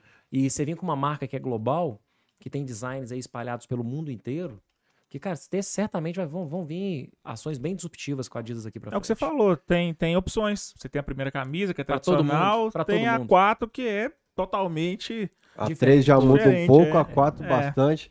E a, um movimento que foi muito puxado aqui no, no Cachorrada Podcast, que é o fim da Estrela Amarela, que já aparece Por algumas você, né? camisas, Puxado por você. Ó, puxado por mim. Eu não gosto da, est- da então Estrela vamos lá. Amarela. no- A estrela amarela, pelas todas as pesquisas que eu fiz interna, conversando até com o Emerson Maurílio da comunicação, Ah, mas o Emerson é puxar saco da Estrela Amarela. né? Não, eu queria entender muito o porquê dela. Ou é o Campeonato Brasileiro? É, representa a torcida? De fato, o que é a Estrela Amarela? A Estrela Amarela é uma Conclusão você chegou. representação da torcida. Uhum. É a representação da torcida do Galo. Quando você coloca as duas marcas, se você coloca uma marca de um Flamengo e a marca do Atlético, eu preciso respeitar a proporcionalidade da aplicação. Como eu tenho uma estrelinha aqui, ó, o que, que acontece com o meu, com o meu escudo? Ele faz isso daqui e a marca do meu, do, meu, do meu adversário fica assim. Então, assim, a Adidas não tem a, a estrela nos uniformes de treino, mas é- não é porque ela mudou por causa do Atlético. É assim no mundo inteiro. Uhum. Ela só coloca, por exemplo, esses pictogramas, estrela, algum outro detalhe que tenha no escudo, somente nas camisas de jogo. Eles não colocam isso nas camisas, nos demais uniformes, tá? Então, assim, não é porque a gente quis tirar, não. É uma condição contratual e a regra lá no mundo dos caras. Eu, particularmente, a opinião do Leandro, tá? Eu faria a aplicação do nosso escudo quando ele estiver do lado de escudo de algum adversário, eu tiraria a estrela. E para que eu tenha uma proporcionalidade de aplicação. Quando ela estiver sozinha, por exemplo, na camisa ou, ou quer, co- co- qualquer outra ação, Concordo. eu voltaria com a estrela. Aí eu concordo. Mas libera como é bom usar escudo do tamanho normal, FIFA, o PES, todo mundo usa escudo sem estrela. exatamente, exatamente. Então, Aqui isso é- na camisa, pode deixar a a estrela. Mas o mais importante, isso está na pauta da nossa diretoria, porque a gente colegia lá dentro todas, as- todas as decisões, tá? Então a gente tem uma reunião semanal de diretoria para repassar pendência de todos os departamentos. Então já, já, tem essa, já tem essa pauta sendo discutida. Então em breve a gente vai ter alguma, alguma definição sobre isso. Deixa eu só. Vamos aproveitar a Adidas É, de agora, mudar? agora nós vamos só em Adidas agora. Você já Não. puxou o assunto. Calma que tem mais coisa. Vambora. Duas dúvidas. Porque muita gente falou, você que tá, no- não sei se pode confirmar, mas a Adidas tem um tempo dela de produção de camisa, não tem? Tem, tem. São os 18 meses, tem esse prazo. Vamos lá. São duas coisas. A produção de camisa, por exemplo, a- as nossas lojas, o que eles vão receber em março do ano que vem, estão pedindo agora. É com nove meses de antecedência. Isso é, isso é muito complicado, porque você tem que fazer muito melhor a gestão do seu negócio. Isso é muito arriscado. Isso é, isso é regra da Adidas. A Adidas já está discutindo o uniforme de 2024. A Adidas é uma empresa de programação, cara. É incrível, assim, por causa do tamanho da operação dos caras. O que, que eles fazem? Eles alocam horário nas principais indústrias do mundo de produção de camisas. Então, aqui no Brasil, você tem a Tecnotexto, que está aqui no sul de Minas, e você tem a DAS, que fica no. Acho que é no Rio Grande do Sul. Diz que a DAS tem, sei lá, mais de 15 mil funcionários. Diz que é um- uma gigante de produção. E você tem a Tecnotexto aqui, que também que é um monstro e está ampliando muito lá em três, em três Pontas, que é o Paulo, que é um grande parceiro nosso. Então, ali ele tem produção de vários clubes no Brasil. é, e essas fábricas também produzem track and field, produzem Puma, produzem outras marcas, né? É uma linha de produção, gente, incrível, assim. É, é que você olha mecatrônica funcionando e fala, cara, como é que os caras conseguem produzir camisa desse jeito? É, um, é uma linha de produção muito forte. Lecoque também ou não? Lecoque também. Uhum. Então, assim, respondendo sua pergunta, a Adidas é tudo planejado, mas com muita, mas muita antecedência. Como a gente assinou o contrato no final do ano, a nossa, nosso lançamento para agora foi muito penalizado por causa disso. Primeiro, por tempo de produção, camisas que foram desenhadas para gente, porque algumas camisas são fardamento. O que quer dizer isso? Camisas que, por exemplo, existem outros clubes no mundo que tenham, e eles mudam algumas características para nos atender. Eu lembro quando a gente lançou a Não precisa nem falar no mundo, na Quando- cidade tem é, Não, tem, uniformes, tem, né? de goleiro. É. o de goleiro. Quando, quando vazou a imagem do nosso uniforme, a torcida queria me arrebentar, né? Pessoal, você aceitar a mesma cor do time adversário. Só que eu fiquei calado, porque não era a mesma cor, né? A nossa, inclusive, eu acho muito mais bonita. É outra é pergunta. vermelho. É vermelho ou Ela é laranja? vermelha, Cara, ela é mas assim, a vermelha. diferença Ela é é vermelha, muito né? sutil, A né? nossa é Doritos né, picante, não, a deles A é girafa diferença pálida. é muito Não. sutil, gente. Não, Pra não, do não. Cruzeiro É. tem uma diferença gritante. Pra- Mas do exatamente. vermelho pro laranja ali dá uma. Não, cara, É porque a do Cruzeiro é imagem- laranja, Não, é claro. porque vocês viram na imagem. Na imagem parece que é a mesma cor. Não. Você já pegou uma do lado da outra? Eu, Não. eu peguei no Faça estádio. isso. Faça, É. depois você me fala. Difícil, né? Mas- Ah, não. Não, enquanto alguém na rua, fala, vem cá, só peguei de pé. Mas eu não tô falando comparada do Cruzeiro. É igual eu tava no estádio domingo agora. Eu cheguei pro amigo meu, agora eu tô na dúvida. A camisa do Everson pra mim tá vermelha, a do cara do meu lado tá laranja. É, mas, no cara, mas, Mas não é é, não. vermelha Ela mesmo, É né? vermelha mesmo, é É vermelha vermelha. mesmo, é vermelha Eu, mesmo. eu- eu falo que a do Galo é vermelho, Doritos picante, e a do Cruzeiro é girafa pálida, para o pessoal comparar. Assim, né? Então, turma, é, pro ano que vem vão ter peças mais personalizadas. A gente tem a nossa casa, a arena vindo aí. Então requer realmente um uniforme bem mais tecnológico, bem mais robusto, né? Com a nossa cara. Essa, Aí- é, não. O material vai mudar a partir de, Então, surgiu isso na mídia, assim, não existe essa definição com a Adidas se vai mudar o material ou não. De qualquer forma é de altíssima tecnologia. Eles vão, eles vão trabalhar sempre com a gente primeira linha. Sempre. Isso é uma exigência nossa. Que é a primeira qualidade de produtos térmicos dele, de. Aí eu não sei os nomes, termos técnicos que Uhum. eles usam, mas é só peça de altíssima qualidade e performance. Agora Ô. mais uma pergunta. O Imbê já tá reclamando. aqui é por- sentar na mesa aqui? Quero. É, tipo, aqui. Vira, vira uma câmera pra ele ali. Você não fica meia hora Não, de mas- cadeira ruim aqui. Mas é porque o Imbê já tá reclamando que, pelo que você falou, serão cinco camisas de jogos, de jogo. A listrada, a branca, a terceira, essa Essa quarta, quarta e a não, manto da massa. E o manda massa. E a de goleiro. Exatamente. Quando que vem a linha casual? Desse ano ou é só ano que vem que vem, a linha casual da Adidas? Não, a linha casual da Adidas só vai chegar mais. Eu, eu acho que final do ano, talvez eles consigam nos entregar, tá? Mas é mais certo para o ano que vem. Pra vocês terem uma ideia, a gente estava com uma dificuldade de receber alguns produtos da Adidas para o fornecimento para o time por futebol. Várias, por exemplo, eles produzem luva na Ucrânia. Então os portos ficaram fechados durante 60 dias. Então a gente teve um gargalo de fornecimento até para o departamento de futebol. Adidas, com competência que eles têm, conseguiram, não sei como, nos fornecer esses materiais. Então é um período de adaptação. Adaptação total. Mas eu sei que o pessoal quer camisa amarela de goleiro, o pessoal quer o moletom, quer aquela calça de treino. Eu, Eu tuitei também ontem- quero, cara. Eu tô louco também para comprar, Eu mas tuitei ontem que o pessoal tem jeito. calcula bilhete de Mega Sena por número de carros importados. Eu falo, calcula por agasalho desse que o Lucas estava usando, que é maravilhoso. muito ontem. bonito. É muito, bonito. Então, gente, eu acho o seguinte: é um período de adaptação. A Adidas, eu acho que é um salto pra gente. Coloca a gente no outro patamar. E de vários aspectos, do ponto de vista financeiro, no ponto de vista de reputação, no ponto de vista de conhecimento, porque eles geram conexão também com clubes do mundo inteiro pra gente, pra gente entender boas práticas, principalmente na gestão dos nossos materiais, na qualidade dos produtos, lançamento de produtos. Vocês viram o vídeo de lançamento da Adidas? Sensacional. Ficou Lembrou, sensacional, lembrou muito cara. os vídeos daqueles vídeos da Nike da década de 90 É com o Roberto. Carlos, Denilson. Da Pepsi, Da aquelas Pepsi. propagandas. Agora imagina o que vem no ano que vem com a Arena. Uhum. Prepara o corpo, cara. Prepara. A gente tá na crescente. A gente não tá, a gente não tá igual rabo de cavalo crescendo pra baixo. A gente tá crescendo pra cima, cara. Pode ser que às vezes a gente não cresça na arrancada que a torcida quer, mas a gente não vai parar de crescer, de, cara, degrau a degrau. É o que eu falo. É meio por cento melhor por dia. É o que a gente tem que fazer. O projeto do Galo não é uma, não é uma corrida de 100 metros. O projeto do Atlético é uma, é uma maratona. Ou, ou a gente tinha planejamento para 2025, 26. Aí a gente ganhou tudo no ano passado, quase tudo, né? Mas, porra, fomos o time mais vitorioso do Brasil. Pô, nem a gente também. Pô, por mais que a gente quisesse ganhar tudo isso, porra, cara, nós ganhamos coisa pra caramba.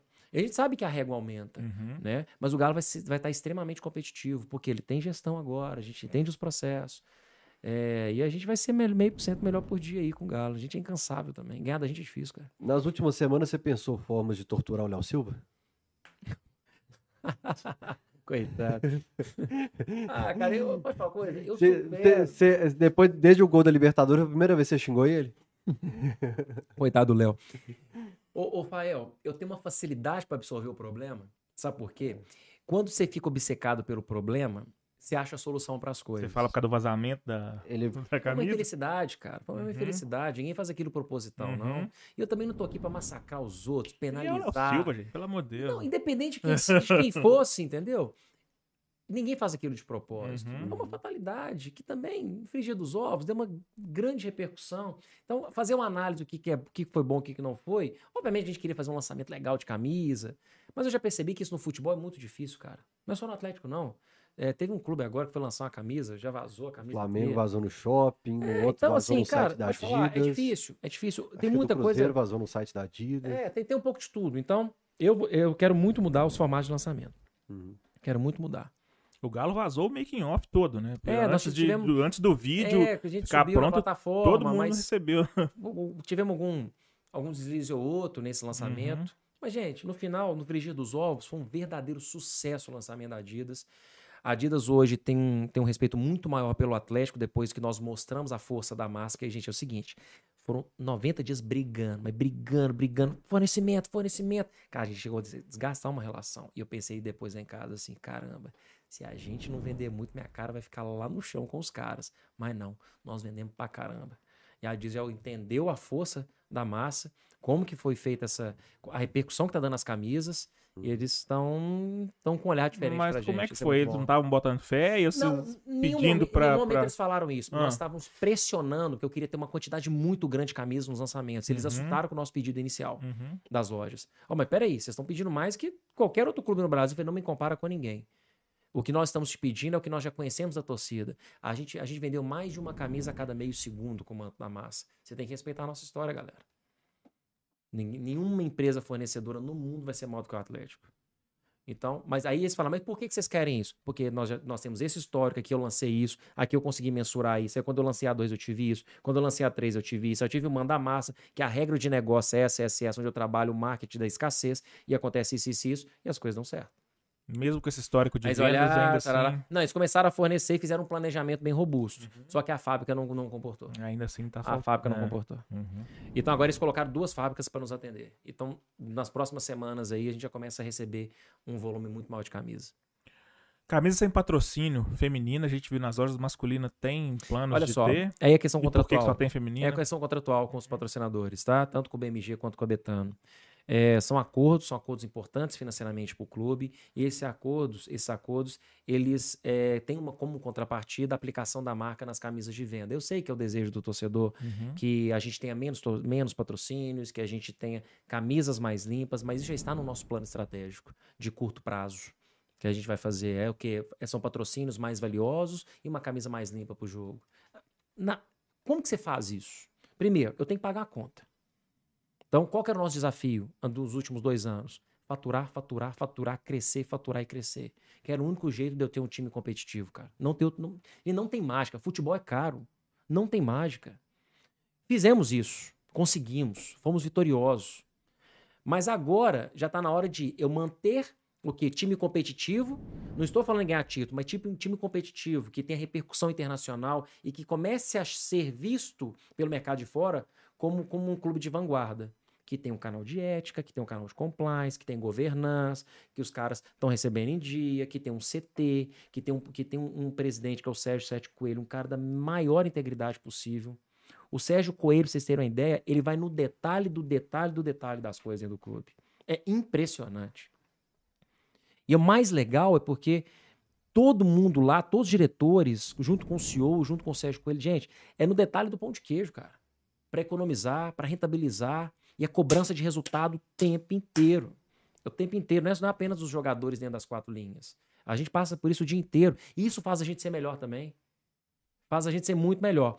Então, quando você tem esse espírito de empresa dentro de um clube, com o tempo, qual, qual que é a consequência disso? São marcas valiosas, marcas ou algumas multinacionais, ou as atuais marcas olhar e falar assim: opa, Eu quero manter minha marca associada a esse tipo de projeto. Lembra que eu falei no início do nosso papo aqui? Não é, não é o que eu vendo, é o porquê que eu vendo. É o porquê.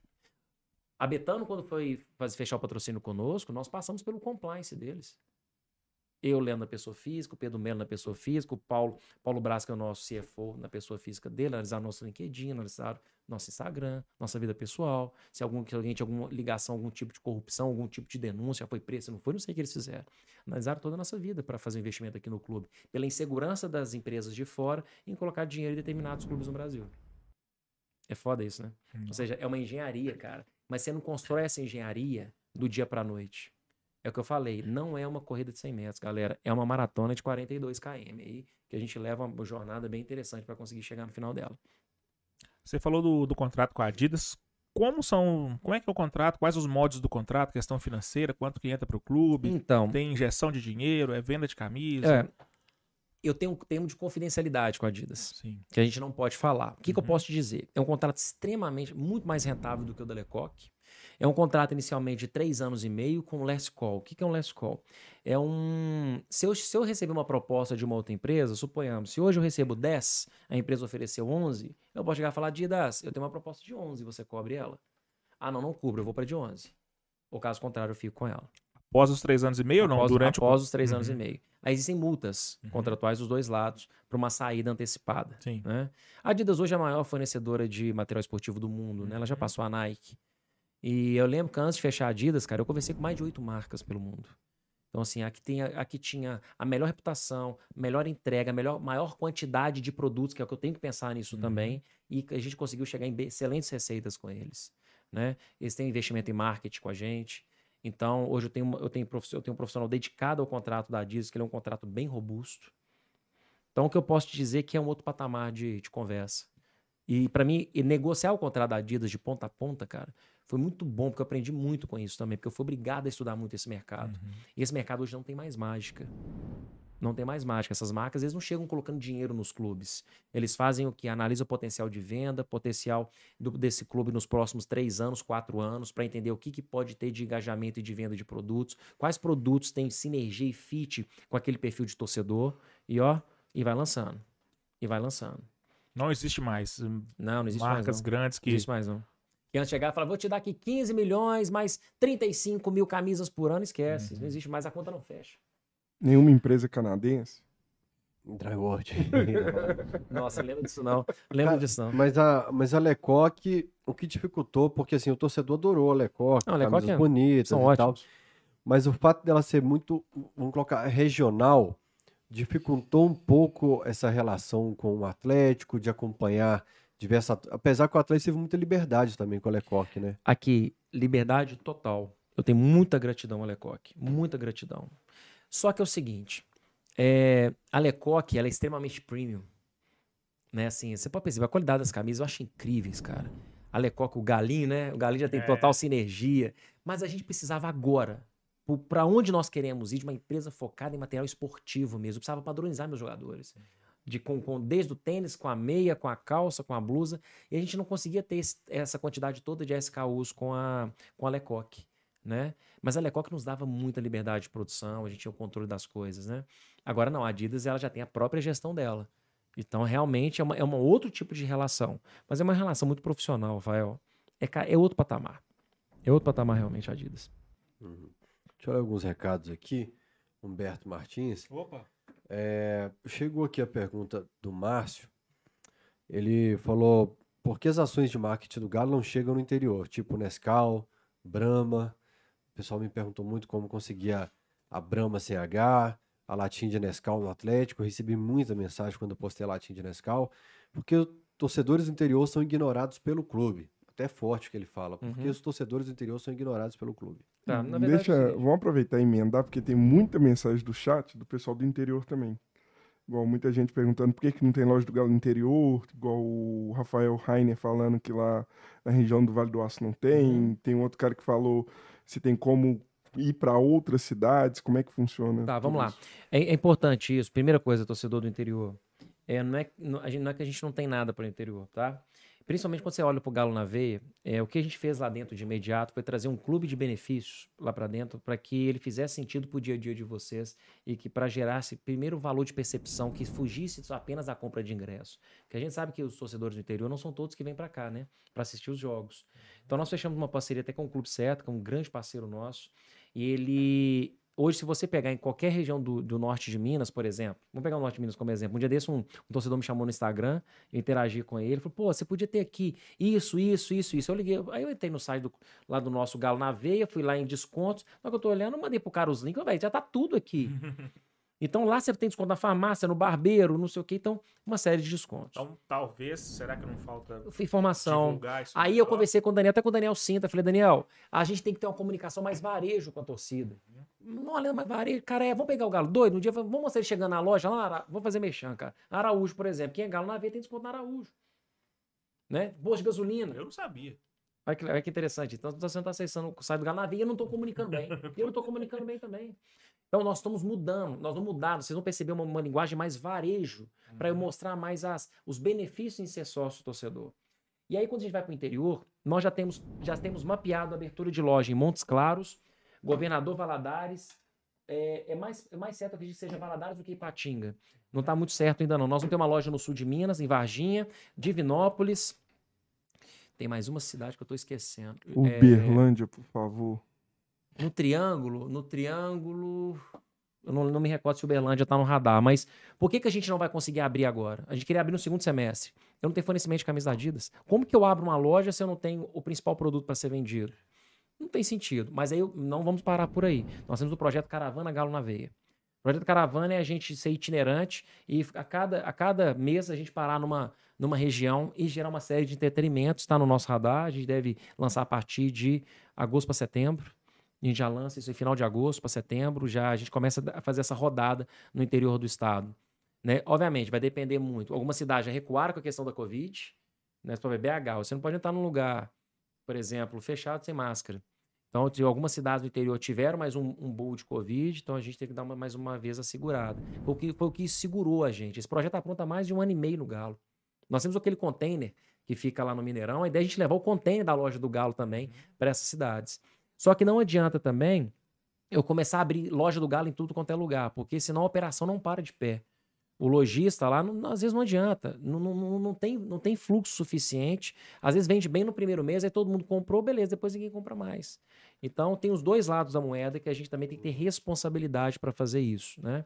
É, ou seja, a gente também tem uma série de ideias dentro do Galo na Veia para trazer mais benefícios. Não, eu, eu preciso tirar o Galo na Veia só apenas do ingresso.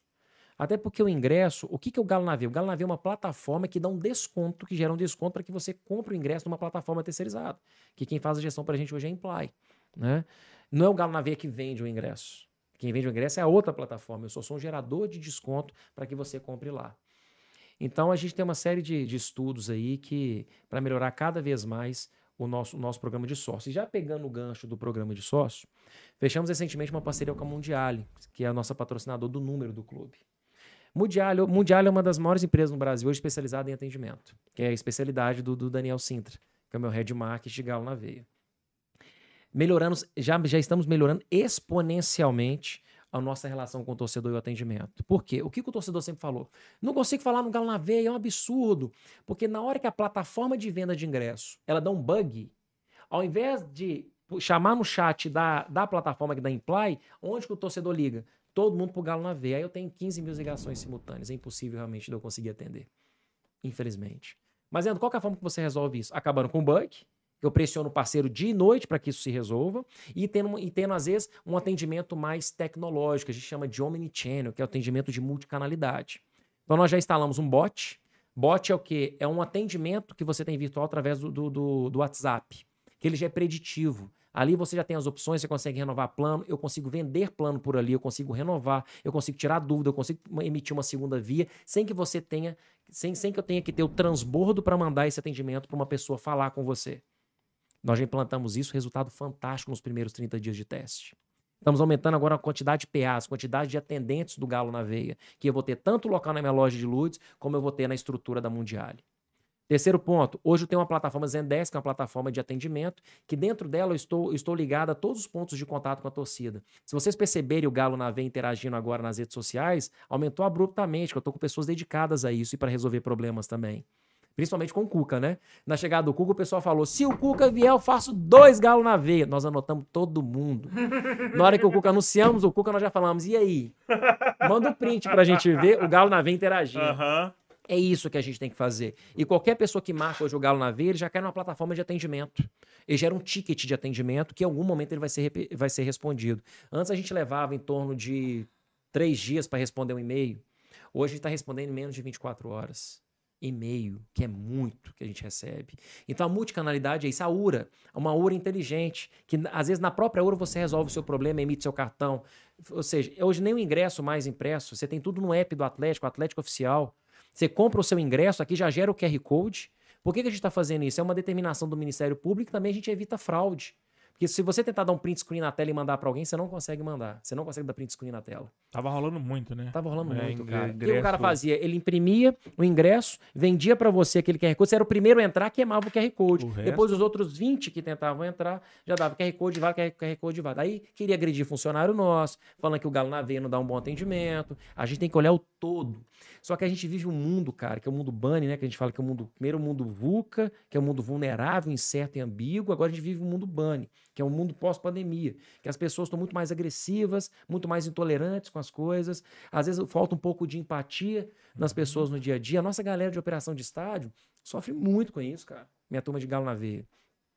Às vezes tem, tem problema da plataforma? Tem, mas a gente tá lá para resolver. Eu quero, a gente precisa também, uh, respira. Quem tá aqui não tá Deixa deixa eu- ninguém. Cara, aproveitar esse estádio tá, tá complicado. A gente tem que falar disso não alterar o esporte. A população surtou, cara. Surtou de uma maneira assim, todo fim de semana é muito caso. Ah, não, agora só tem mais câmera de celular pra filmar. Não, já na era anterior à pandemia não se via tantos casos assim. É. Igual você falou de, de agressividade, perfil agressivo do Tá torcedor todo no mundo estádio, agressivo, tá? E, e sabe o que me assusta? Às vezes eu vejo vocês dois brigando aqui. Ao invés de eu tentar apaziguar a situação, que isso pode dar, que pode dar um óbito. Pode ser que eu não conheça essas duas pessoas. Mas eu tenho certeza que ali tem um pai de família, ali tem um filho, ali tem um irmão, ali tem um amigo, ali tem um ser humano, cara. Qual que é a minha primeira reação? Eu vou pegar minha câmera, vou ligar aqui, vou filmar, sabe por quê? Eu preciso de like, cara. Like não paga conta não, galera. A gente, não- a gente não pode inverter as coisas da vida. Né? O que tem sentido, o que, que não tem mais. Mas vamos ficar filosofando sobre isso. Vamos falar sobre futebol. Então, ah, eu queria fazer um pedido pra torcida. Pede agora. A gente tá criando uns data lakes, assim. O que, que, que é isso, né? Eu falo dos nomes tag é foda, que eu também aprendi essas não coisas agora, acho chique. Desgrama que é isso, Eu não entendi data não. lake. Me pergunta no detalhe meu que eu também não sei É um não. lago de dados? Não sei. É base de dados. A gente está fazendo uma limpeza de base de dados, já nos preparando e e aquecendo as turbinas para melhor experiência na Arena MRV. Mas para isso eu preciso dos dados completos dos nossos torcedores. Vocês perceberam que o nosso app está mais vivo? Nosso app hoje manda mais push, ele comunica mais com o torcedor. Nós mudamos o layout dele, porque hoje nós temos uma pessoa dedicada a isso, que é a Raquel, que é do time da Débora Saldanha. A Débora Saldanha, é a nossa gerente de inovação, e tem a Raquel, que é a pessoa que cuida do app. Elas estão fazendo um trabalho muito foda no app, cara. Tá muito legal. Antes o app, ele não tinha um dono específico, a gente não tinha braço para tocar ele como precisaria ser tocado. Então, todo mundo que quiser participar das promoções do app, eh, quiser participar dos quiz, eu queria fazer um grande pedido. Atualizem os dados. Verifiquem se os dados de vocês estão completos. Porque quanto mai- mais dado eu tiver da nossa torcida, melhor vai ser a sua experiência na nossa casa.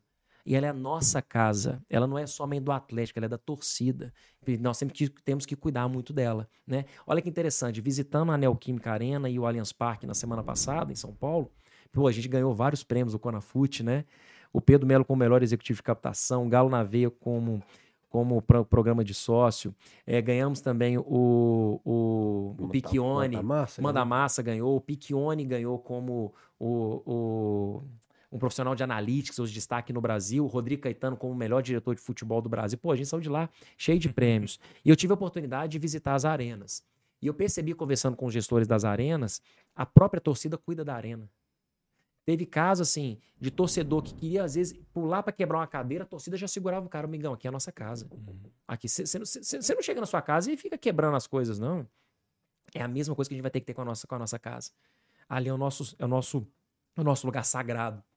E aquilo lá vai ser o que a gente quer que aquilo seja. Então a gente tem, vai ter que ter muita responsabilidade para isso. Porque lá vai ser literalmente o caldeirão. E para participar desse caldeirão em sua totalidade, o convite que eu faço é que vocês atualizem os dados de vocês. Isso para a gente é fundamental.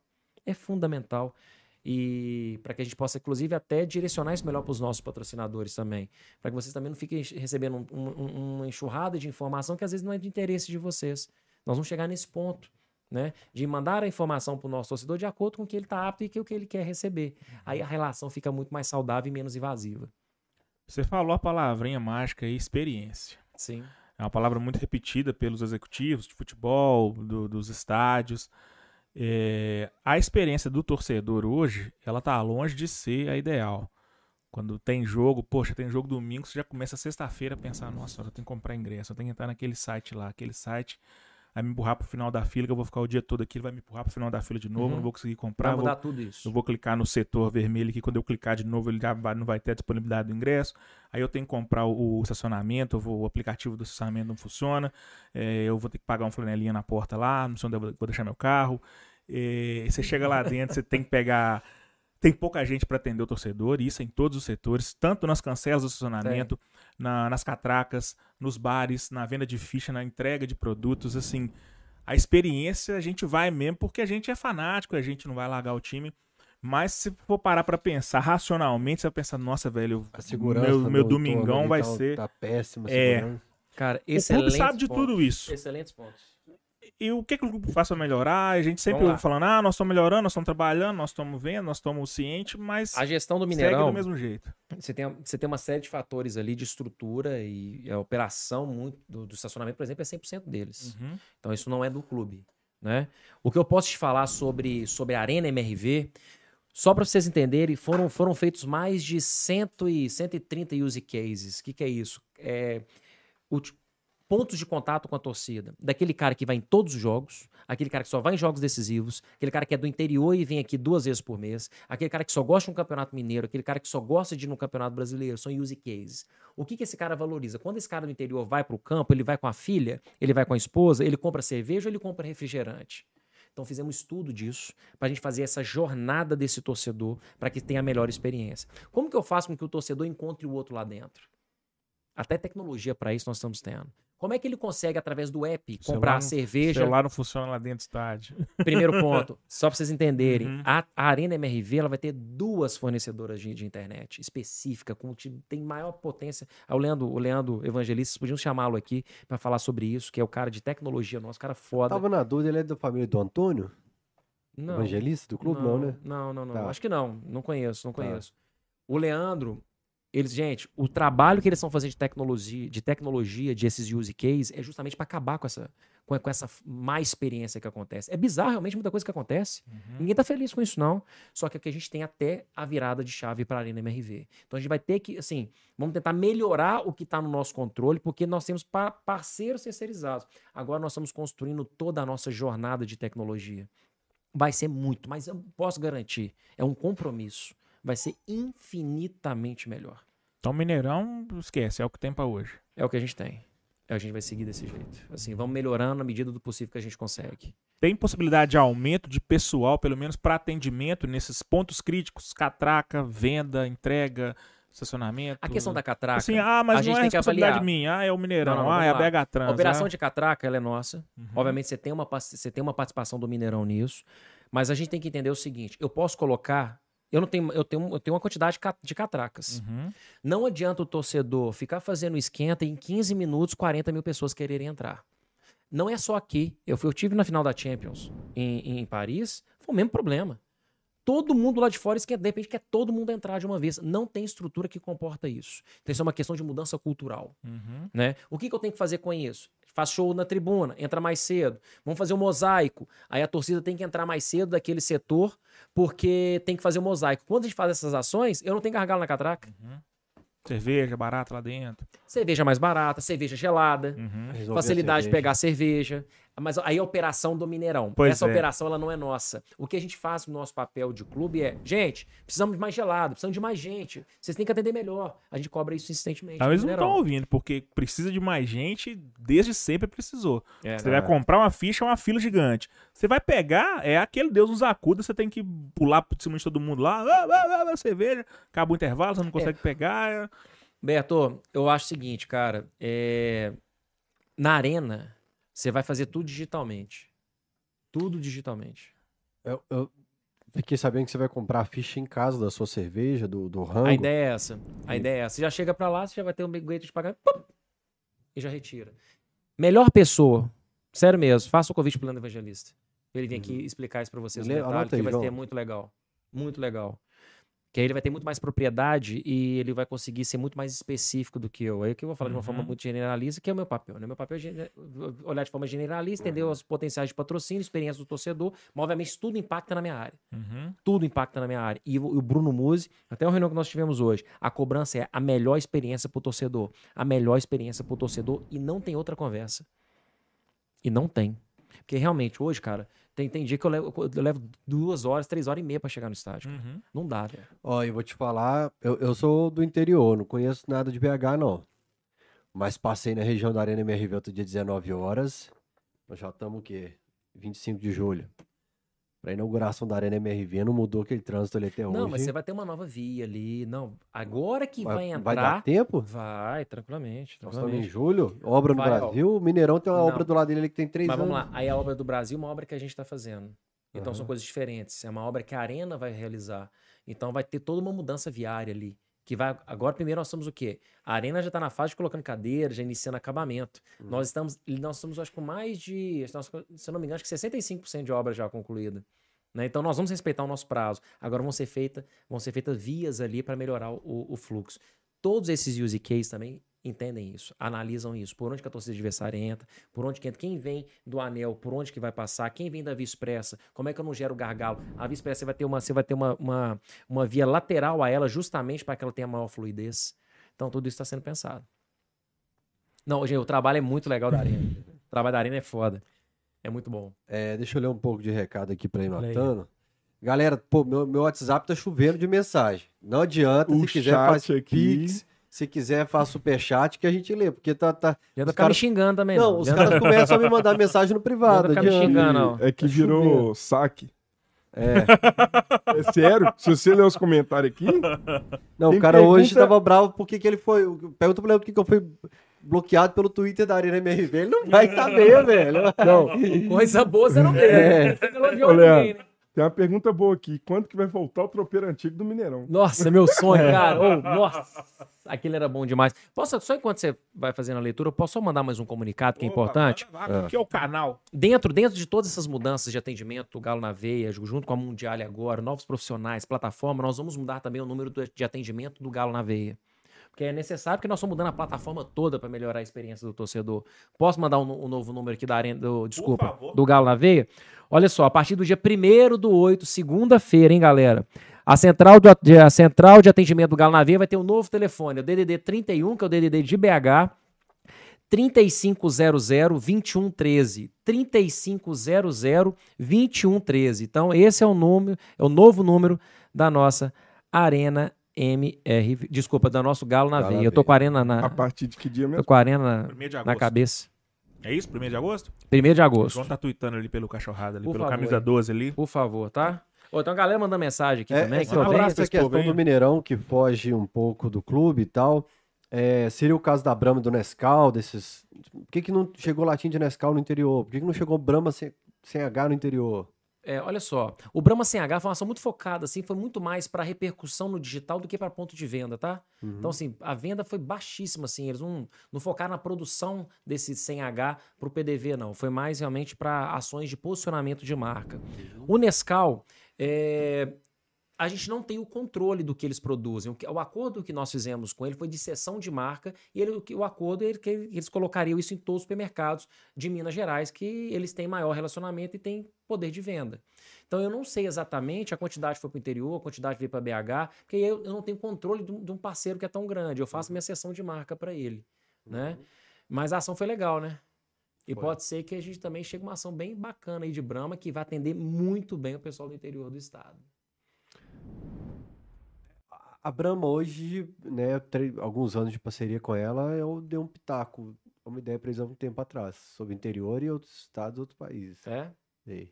Não sei se foi essa que foi pra frente, mas... Eu não sei se é o Pitaco, você não me contou o Pitaco, eu te contei Não, ideia. tem Nós- isso, nós- não, nós- tem nós vamos isso. dar um papo de eu, doido. depois eu, Eu tô, falo, eu, tô, eu tô há alguns meses aqui Depois nesse podcast. Ele de tem, sempre tem um momento, Mestres Magos, que sempre fala um negócio. Não, porque Ah, o Leandro... porque Não o posso destino de contar. um é partilhado por Não, eu todos. e- falo. é, Eu, eu falei pra Brahma sobre, pô, nossas ideias, eu, foi o que eu falei. Depois nós- a gente fala. Eu, eu falei assim, a que ativação que a gente faz é sempre BH, Mineirão, vamos pensar um negócio. Mas a ideia é essa, tá? Fora. A ideia é essa, a ideia é essa.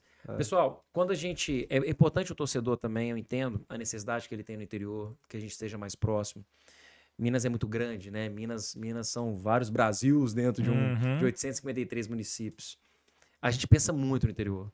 A gente vai executar muita coisa pro interior. Vamos executar mesmo, que a gente sabe da importância do torcedor. Não é à toa que a gente tem 125 mil sócios ativos na base. Né? Grande força vem do interior do estado também. Então, assim, eu quero que eles se sintam abraçados, porque de fato nós vamos ter ações para eles também. É, deixa eu ler um pouco dos recados aqui, então. É, galera, um monte de amigo me mandando mensagem no privado. Eu abri meu WhatsApp agora fiz assim, Não, teve uma amiga aí que se você quiser continuar mandando superchat, eu vou achar não, porque é em euro, é em Libra que tem um mandando Ah, é? aqui. é Libra. É, o Barrão tá falando aqui, ele é sócio do Cachorrada. Aliás, é, a gente tá mandando mais alguns prêmios, a gente mandou um monte no correio essa semana, né? A gente ganha, vamos dizer assim, 300 reais por mês com os membros do canal. A gente gasta 200 com o correio e mandando presente pros outros. tá ótimo esse cálculo. O, ele falou, bacana o Leandro no podcast, Cuca de volta, só notícia boa, abraço a todos. O Flávio, o Flávio Lembi, misericórdia, tem o nome desses, né, pegadinha.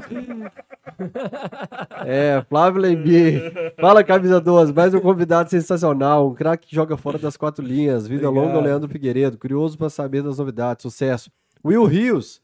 Ô, monstro, monstro, monstro. O cara é foda. Que cara bacana que eu conheci, viu? Esse Um Will. cara do bem, né? É, gostei de Muito conhecer esse cara. bem. Por mais Will, Will Rios na torcida do Galo. É, não conhecia a história do Leandro. Engraçado que quase trabalhei na Band e no tempo.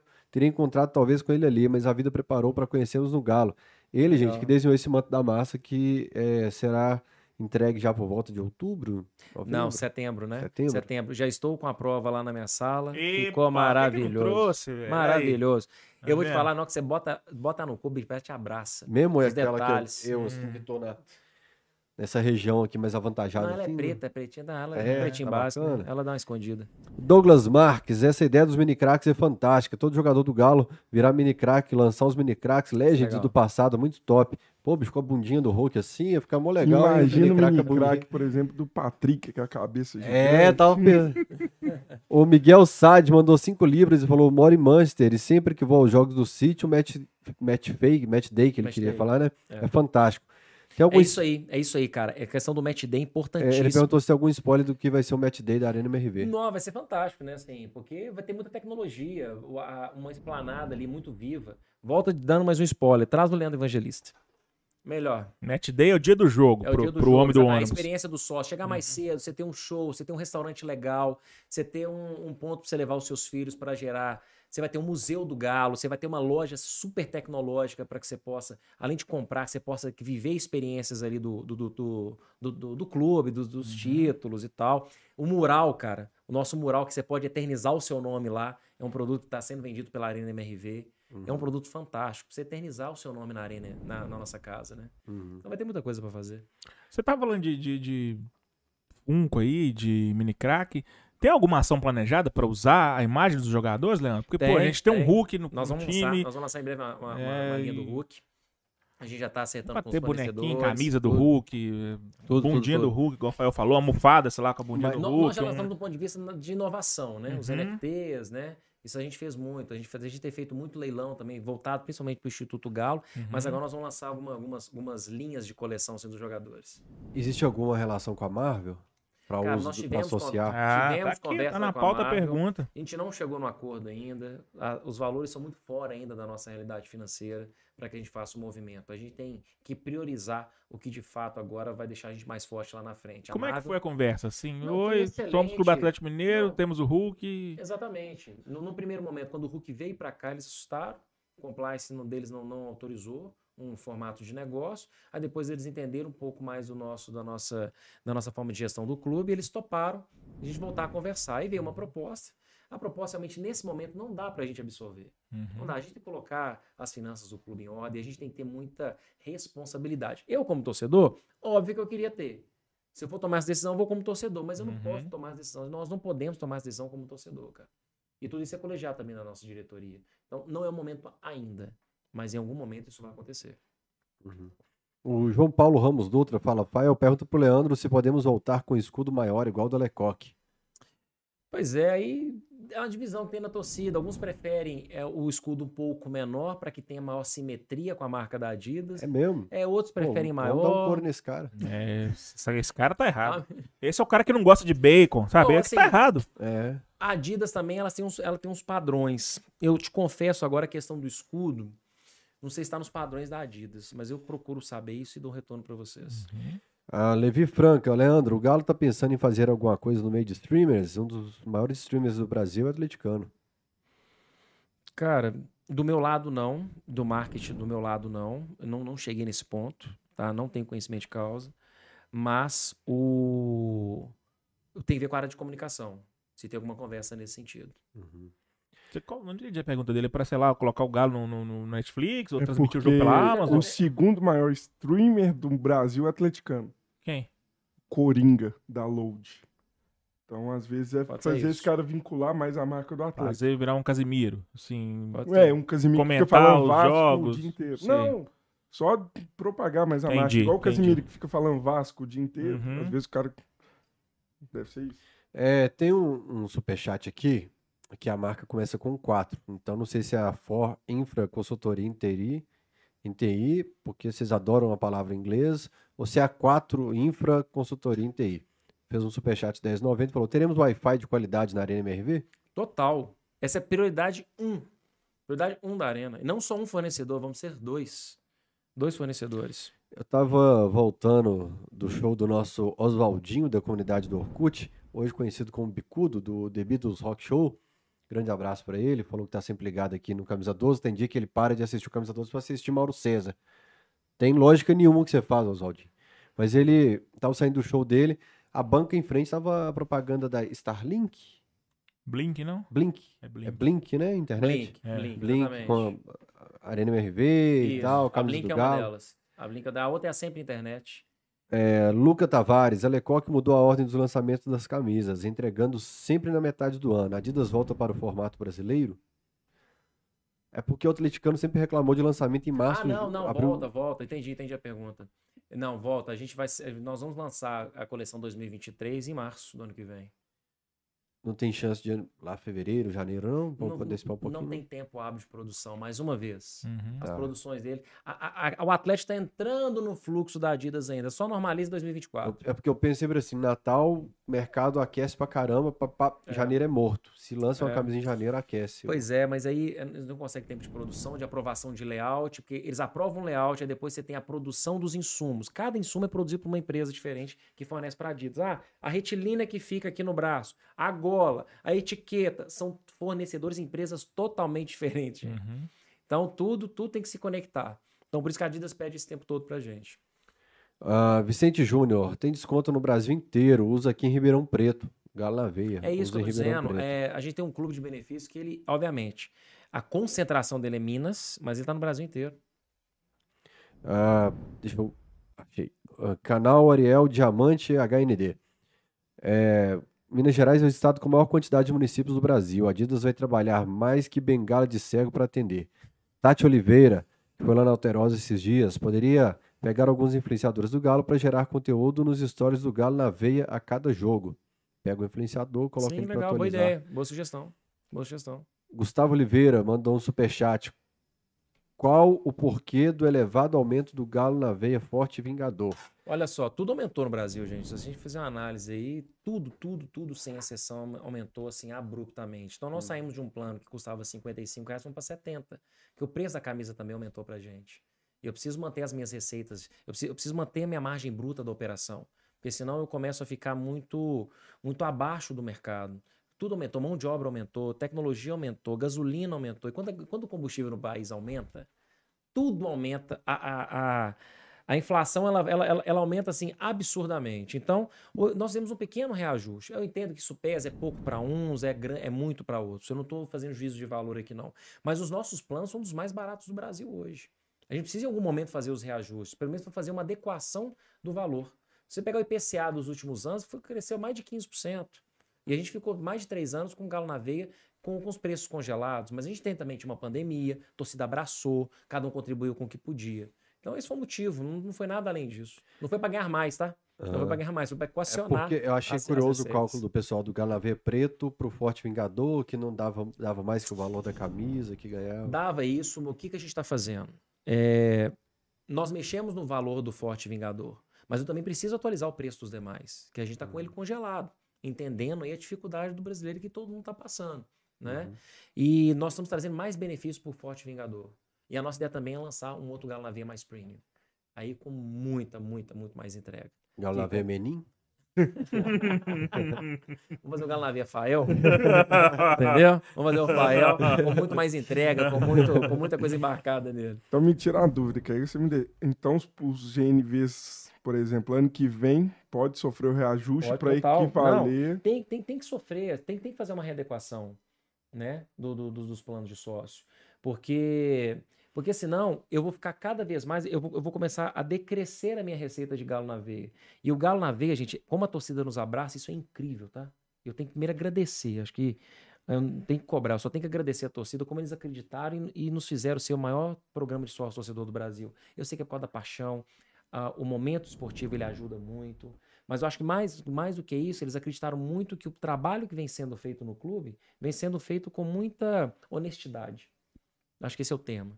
E quando você gera, quando você vê o outro trabalhando dessa forma, você gira um processo de confiança. E é o que a torcida teve com a gente. Nossos planos hoje são um dos mais baratos do mercado brasileiro. Futebol, gente, não tem mágica, é matemático. Não tem como eu ter Cuca, Hulk, Nacho, Zarate com Galavê 10, 20, 30 reais. Não tem jeito, a conta não vai fechar. De onde vem o dinheiro do clube o grosso, Leandro? Porque a gente sempre fala, ouve falar isso, ah, não dá pra ter um time assim, com o ingresso barato, com o Uhum. programa de sócio barato, mas e qual o percentual desse dinheiro no orçamento do clube? Olha só, eu vou falar do meu departamento que eu tenho mais controle dele, né? O Galo é um clube que fatura aí na casa dos seus 500 milhões de reais. O meu departamento esse ano eu preciso faturar 100, 100 milhões de reais. Na previsão do ano passado, faturou a mais do que era previsto. Faturamos mais do que era previsto. Não, a gente cresceu todos os anos, a gente cresceu mais de 50% nossas receitas, né? Nosso departamento faturava 18, 23 milhões. Eu, vi, eu tô falando É pelo um balanço. salto, é pelo um balanço salto de dois Uhum. anos, assim, eu tenho que faturar 100, 100 milhões esse ano. Então, se você pega um- uma, uma receita de um clube de 500, se eu faturo 100, eu represento 20.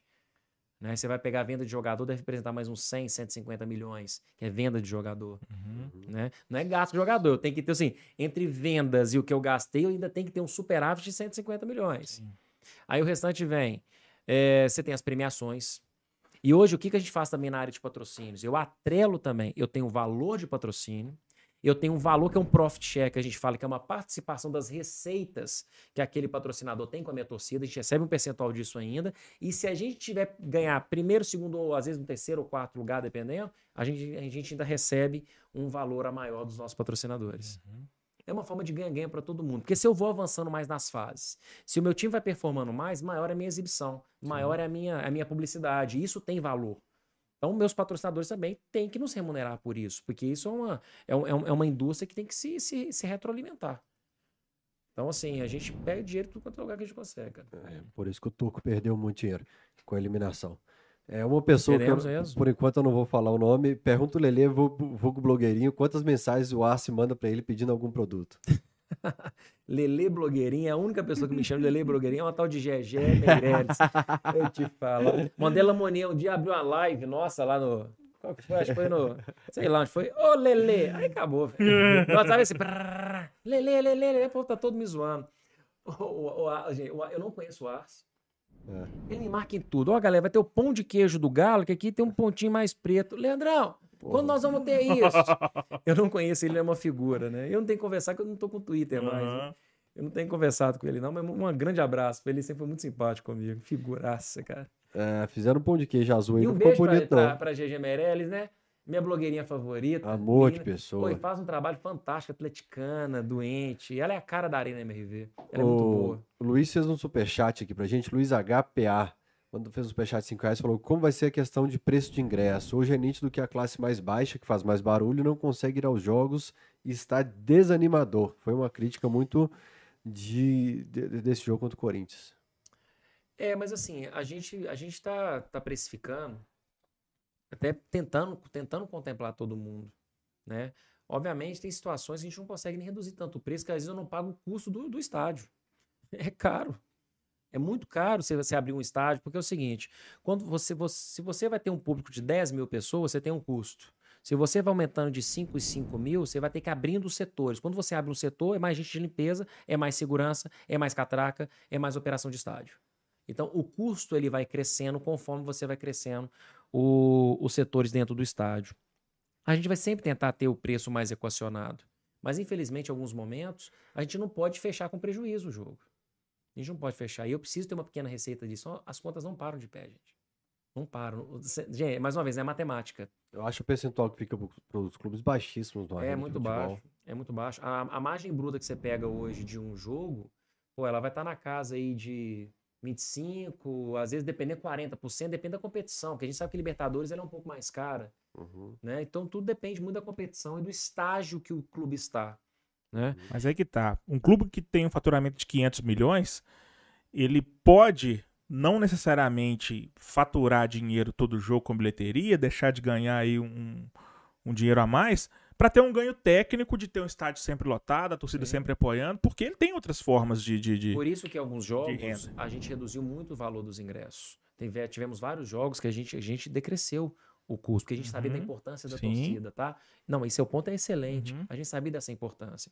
Só que quando você pega um clube que ele tem um déficit, um, um- um passado muito oneroso de dívidas, a gente fica muito sem flexibilidade. Se nós tivéssemos com as contas em dia, tudo redondinho, pô, pagamos todas as dívidas, não estamos devendo mais ninguém, eu acho que vale demais a gente fazer esse tipo de ação e valorizar cada vez mais o torcedor. Só que a nossa situação hoje não é essa. Imagina você no cheque especial e você ainda tem que bancar o churrasco no final de semana para sua família. Chega uma hora que você explode, cara. A gente não consegue. Entendeu? A arena vai ser a salvação financeira do Galo? Não, não falo que vai ser a salvação financeira, não, mas é um divisor de águas. Começa a colocar a gente realmente num outro patamar. Eu acho que o divisor de águas do Atlético é uma série de, de ações. É o Galo na veia performando, é o time jogando bem, é a gente segurando os custos do clube diariamente, como o nosso CEO faz e como o Sérgio Coelho faz de uma forma brilhante. Cara, aperta mesmo. Aperta e deixa sangrar. É a nossa realidade. E nós temos que fazer melhor, melhor gestão, melhor resultado com os recursos que nós temos. E acabou, não tem conversa e analisando o resultado. Tá, tá, tá, tá, tá. É isso, é a experiência do fã, é uma- um serviço de A e B que a gente fala de alimentos e bebidas muito bacana, que aumente o ticket médio de consumo dos, dos, dos nossos torcedores, é eu ter lojas com maior quantidade de produtos. Camisa da Adidas, assim, com fornecimento full, ou seja, com com fornecimento completo de moletom, calça, meia, tênis, chuteira, boné, tudo que eles tiverem. É- então é um pouco de tudo, Beto. Não é uma ação isolada. É, é igual o corpo humano, cara. É, tem, tem que estar tudo em constante sinergia, porque senão a coisa desanda. Deixa eu pedir para todo mundo aqui, nós temos agora 518 pessoas em tempo real, todo mundo clicando em curtir, só para a gente ver disparar, tá com 300, 400, eu fui 400 agora. Então todo mundo clica em curtir, porque às vezes está assistindo, esquece, vamos tentar bater mil aqui hoje ainda. Deixa eu só tirar uma dúvida de ingresso, só para não perder o papo. Fala então.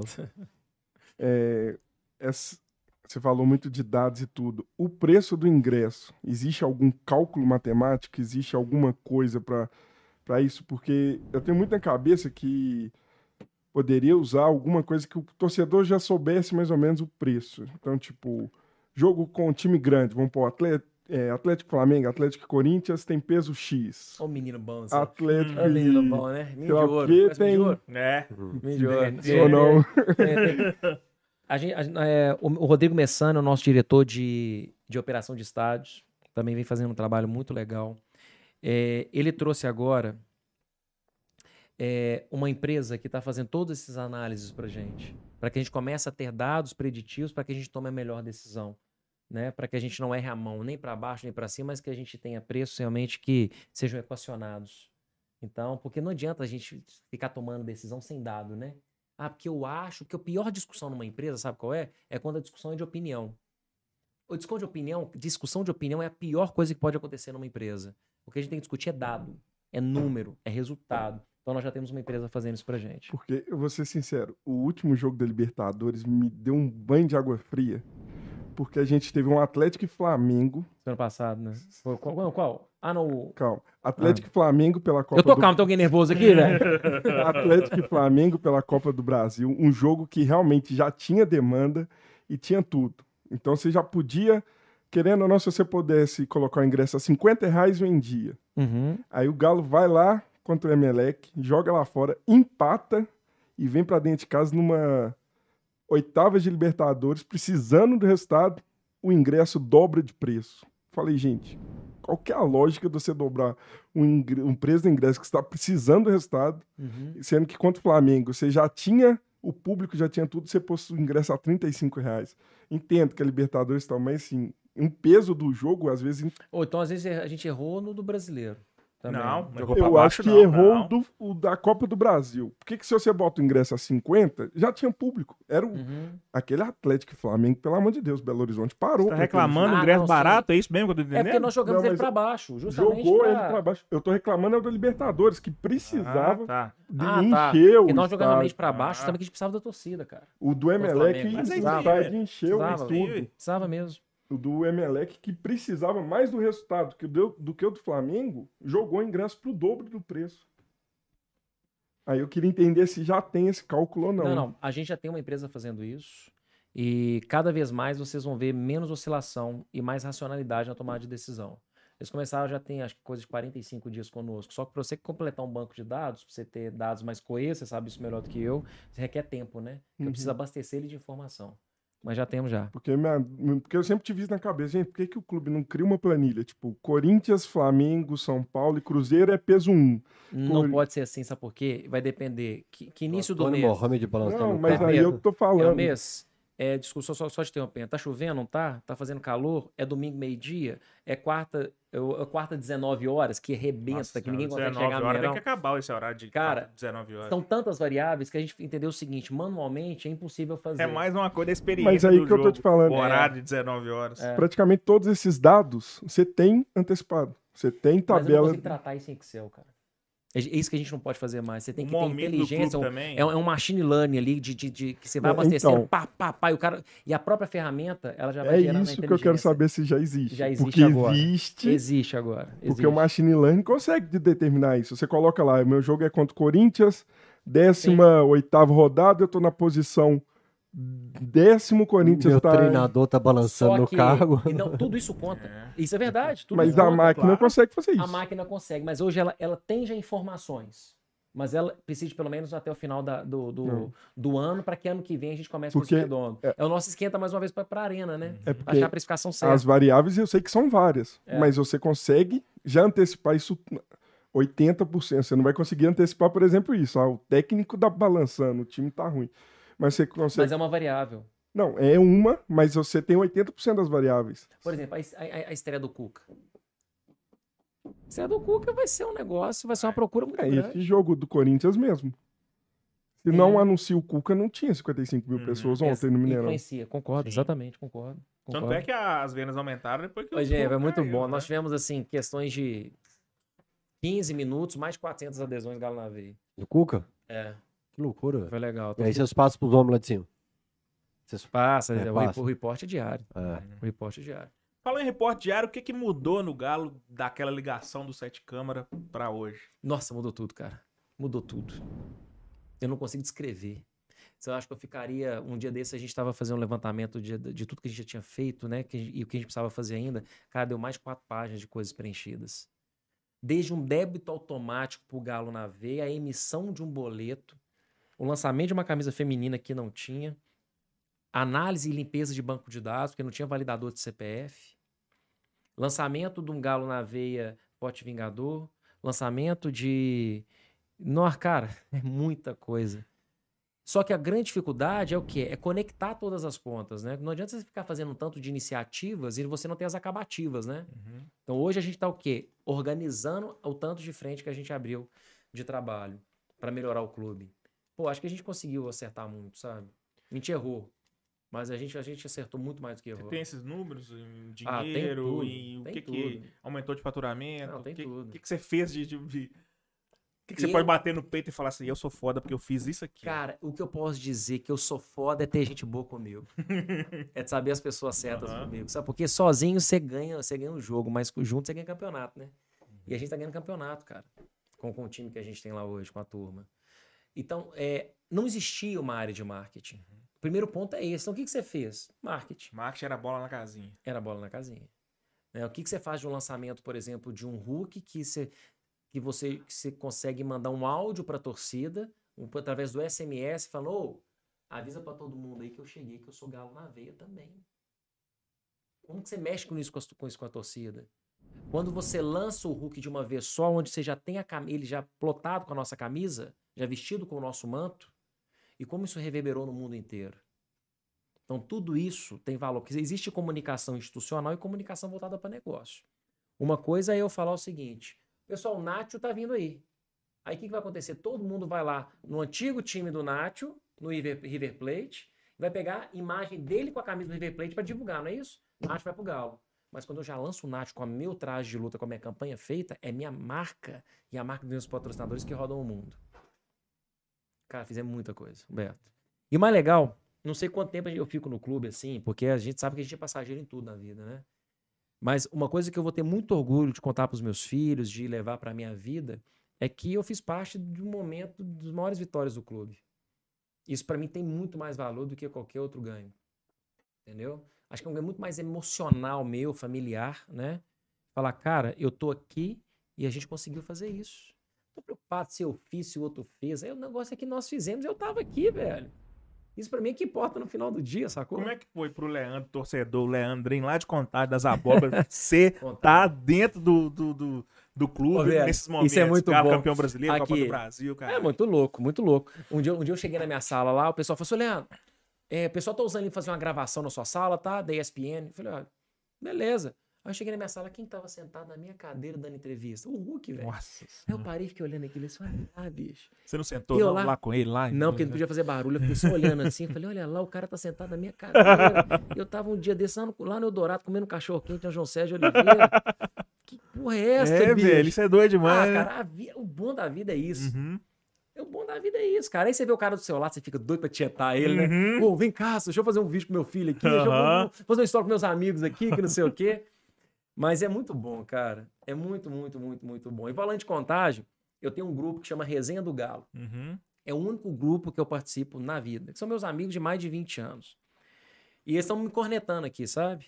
Eles mandaram a mensagem. Eles mandaram a mensagem pra vocês aí. Manda um abraço aí pra Tem galera super, aí. manda um superchat ou Pix? Não, que ainda manda- vou ler um Mandar superchat. não, não. Hum. O Bruno. O Bruno. O Bruno é amigo nosso. Lá, tem o Charles, tem o Bruno. Não, mas não é o nome desses caras. A amizade de 20 anos não chama Bruno, chama Charles. É que eu não posso falar os apelidos. É. Apelido Não posso falar, não. tem sonso, tem dumbo, tem tudo lá dentro. E meu apelido lá é preto. Ah, é? É, me chama de preto. Você é Macalé. Eu sou marrom provocante. o... o Bruno mandou, Leandro, qual é a maior rivalidade do futebol em 2022? Galo e Flamengo ou você contra o Charles? Charles é um amigo meu que é ruim de bola pra caramba e eu sempre fui ruim também. Mas eu sempre fui melhor do que ele. Uhum. Então, Charles, tá feito o desafio aqui. Eu vou levar o Fael nesse jogo. Nós vamos marcar o jogo amigos do Léo contra amigos do Charles. Monta seu time aí que eu tô montando o meu. E eu vou provar mais uma vez que eu sou muito melhor do que você. É. Ao vivaço. É, ao vivo, eu tem nem corte. O LKS, que é meu parceiro também, um dos maiores empresários de Caratinga, tá pedindo pra dar recado. Eu dou recado se você pagar. Faz um pix. Eles têm dinheiro. Eu Não, dos maiores empresários de Caratinga. Faz um pix que eu faço a pergunta. É simples. O Sad fez um superchat de 10 libras e falou: na minha opinião, o Galo peca demais por terceirizar a parte digital. Galo na veia é ruim, assim como o site oficial e o Shopping da Massa. Shopping da Massa parece que foi feito nos anos 2000. Uhum, vamos lá. Porque tem que entender o que é essa terceirização digital, né? É, o Galo na Veia é uma cogestão com a End-to-End, que é uma grande parceira nossa. É, depois avalia nossa, nosso digital da End-to-End. Não sei se ele está falando do Galo na Veia ou do, ou do, ou do, do Atlético Oficial. O do Atlético Oficial eu acho sensacional. É, O, o departamento de comunicação do Galo vem fazendo um trabalho muito bom. Às vezes, se você tem pontos de melhoria, é o que eu acho. É, é muito fácil a gente falar assim, tá tudo muito ruim. Mas eu sou um cara que eu sou muito aberto à, à mudança. Pontua pra mim o que, que você acha que não tá legal e quais seriam suas sugestões de melhoria. Cara, que eu tô aqui pra gente fazer o debate. E se for melhor pro Galo, É porque eu sei que é a área sendo dele. minha, é- Essa área que ele tá falando, criticando, é a área de trabalho dele. Por isso que eu. que eu- Não, então. Então fala pra ele, depois me manda no privado. Aham, Fala pra ele pontuar tudo que ele faria se ele tivesse na minha cadeira. aham. Eu cuido de Galo na veia, eu não cuido da comunicação do clube. Aumentar o próprio salário, assim. Entendeu? De Cara, primeira coisa. É, primeira canetada. Pá. Mas agora qual que é o nome dele? Sade. O Sadi, principalmente quem é da área, Mas cara. Sadi, não chama também de Sadi. Sadi, ele, ele- Sadi. ele morava nesse É. lugar aqui onde é o estúdio agora. É mesmo? É. Sadi, Sadi, depois, cara, se você tiver, como você tem muito conhecimento na área, manda o que você acha que poderia ser melhorado. Né? O site do Atlético foi, foi reformulado recentemente, não sei se você chegou a avaliá-lo, ele está muito mais preditivo, ele está muito mais clean. É, que a questão do mostra- shopping da massa, só, só, só Ah, pegando sim, o gancho, que agora nem shopping da massa mais é loja do Galo. Voltou? Justo- Voltou? Voltamos para a loja do Galo. Pô, eu Agora é loja do Galo. da Direito de marca? De, É, foi necessário porque nós tínhamos um parceiro que fazia a gestão dele e agora nós temos Era o um- Emerson. Exatamente. Agora nós temos um outro parceiro, então ele já estava tocando esse nome, nós precisamos, precisamos, foi necessário na época fazer uma mudança muito rápida, então nós fizemos um shopping da massa para lançar. Sabe, sabemos de tudo, temos que melhorar a SKU, tem que melhorar a experiência, já estamos melhorando, a gente tem uma parceria com a Vetex.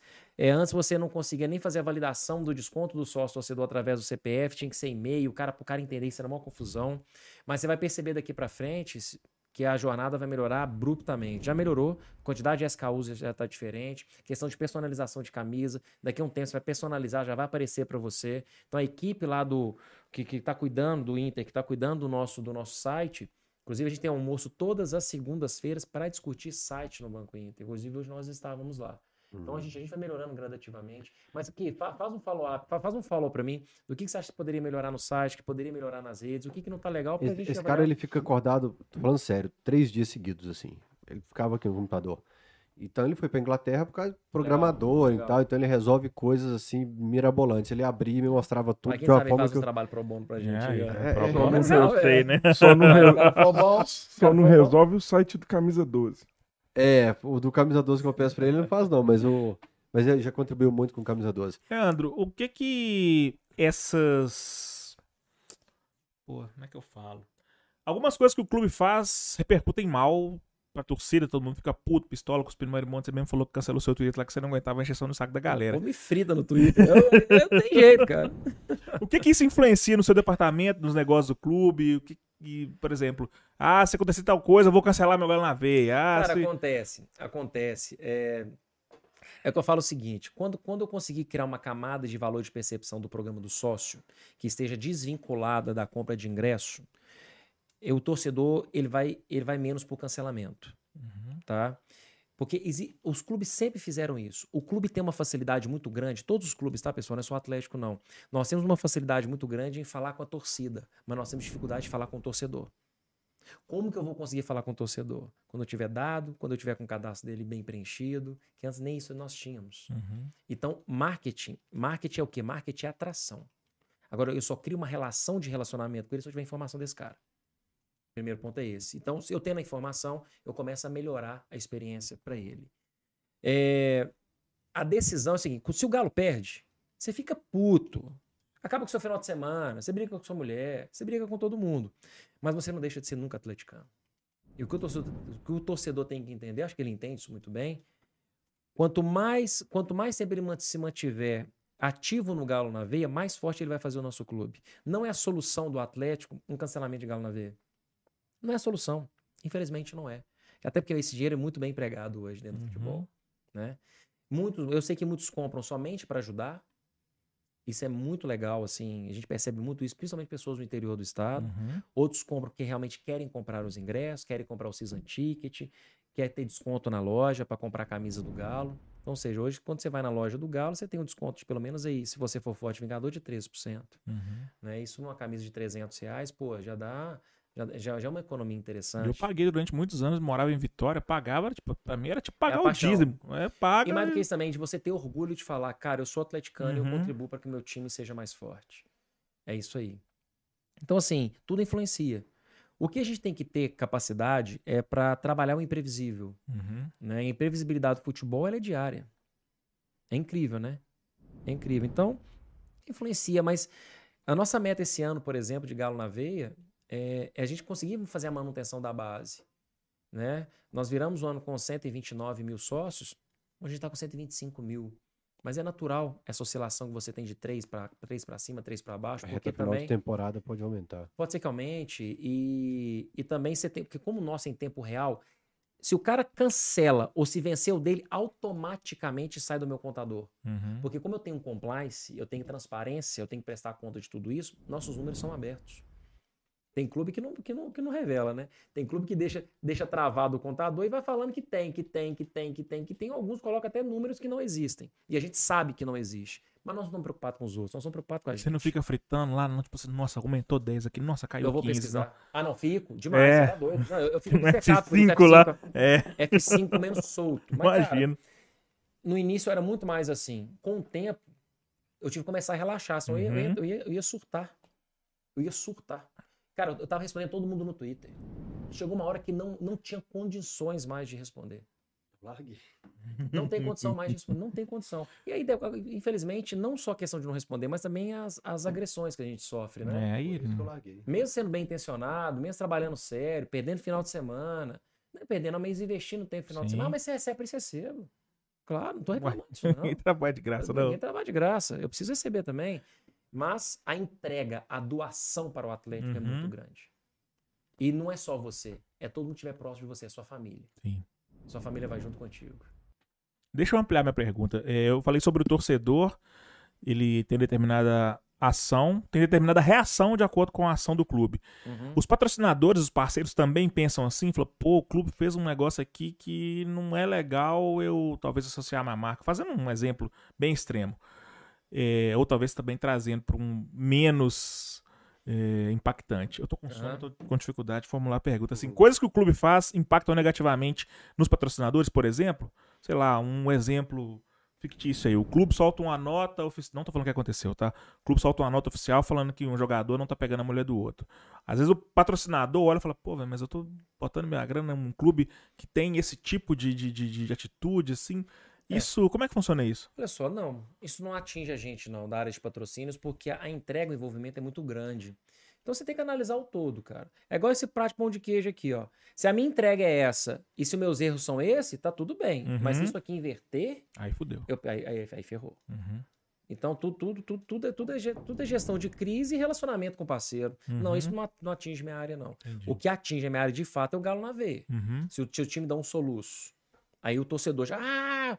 Igual eu, eu vi vários torcedores, depois que eles estavam falando a questão do, das mudanças de técnico e tal, eles fizeram assim, campanha, vamos cancelar galo na veia. Eu ficava olhando aqui e falava, cara, ao invés de você achar que você tá. ta- Ao invés de você estar atacando o time rival, você tá atacando o seu próprio patrimônio, que é o clube. Isso não Uhum. resolve o seu, isso não resolve o problema de ninguém. Mas aí eu entendo também que a decisão não é racional, a decisão é emocional, É, né? Mas eu Esse- nunca, cancelei, nunca tive isso, cara. Mas nunca esse- cancelei meu galo na esses nem... também são os que também falaram: se o Cuca vier, eu compro dois, compro três. Eu acredito que eles compraram. Aham. Acredito que eles compraram.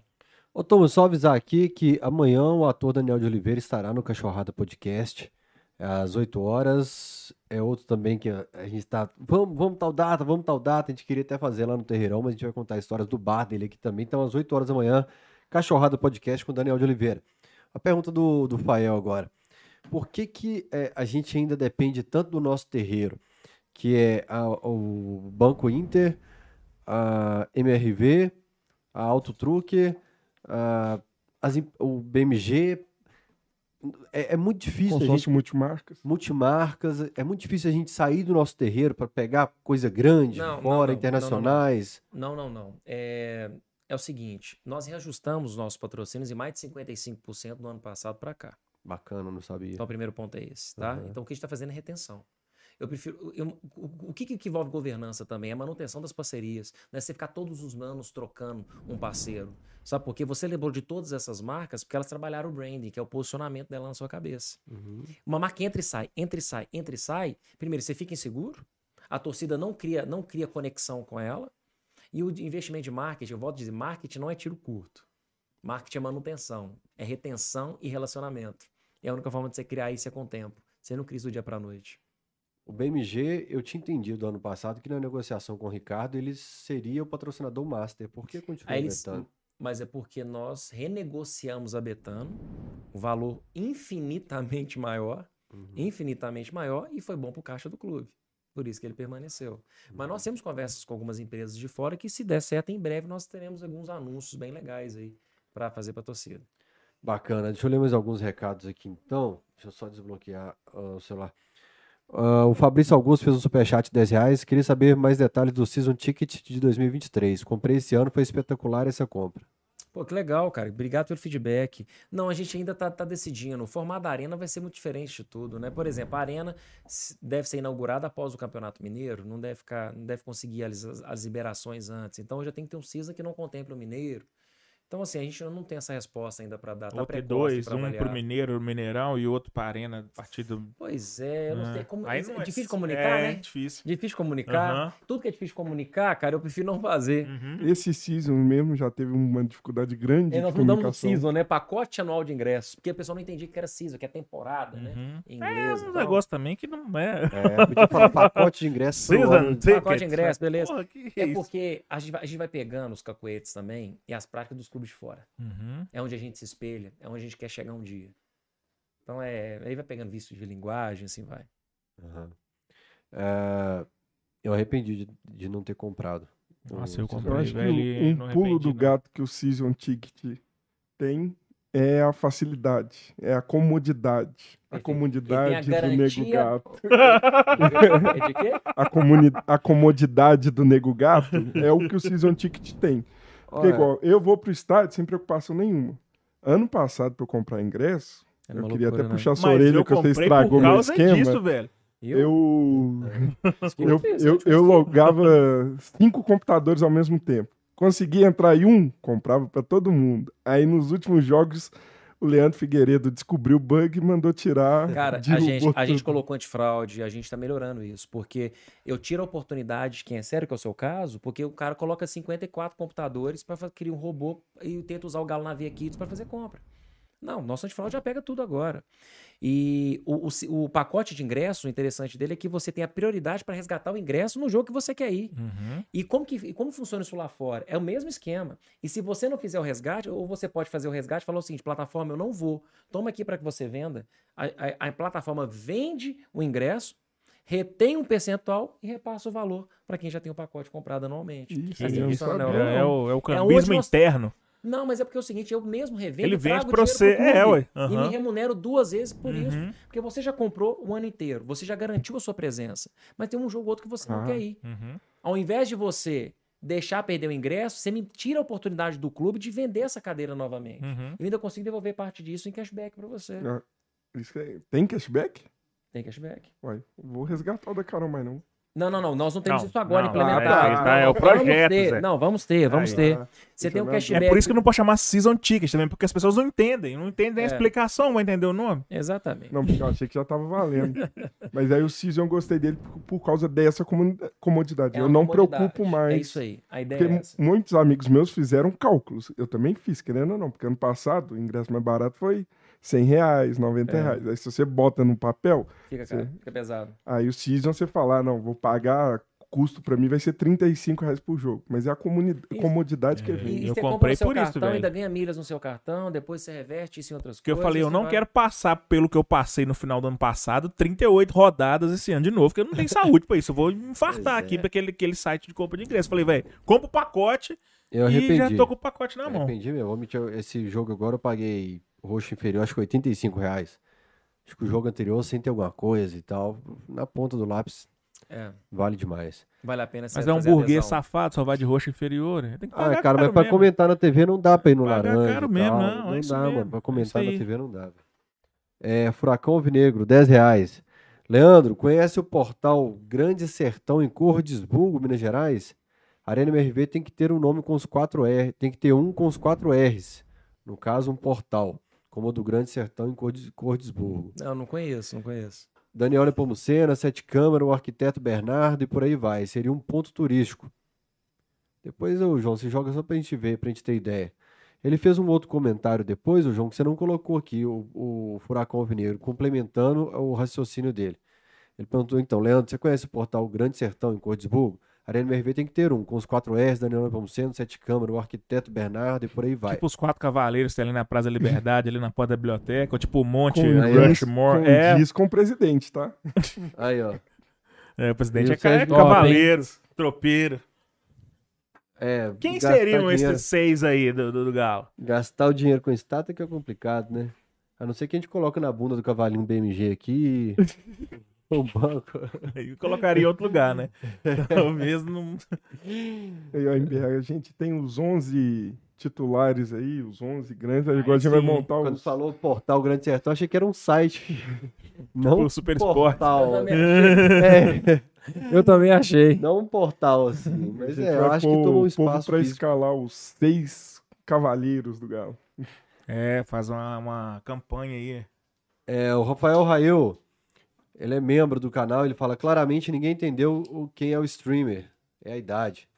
É o. Eles estão te zoando, que vocês estão Nunca velhos. ouvi falar nesse tal que desse que é Coringa. streamer. É. Ai, mano, eu não, eu não consegui tempo pra almoçar hoje. pra Pergunta se ele sabe quem o que é a streamer. frase do destino de um é partilhado por todos. Ele não vai saber também, mano. É crise de geração.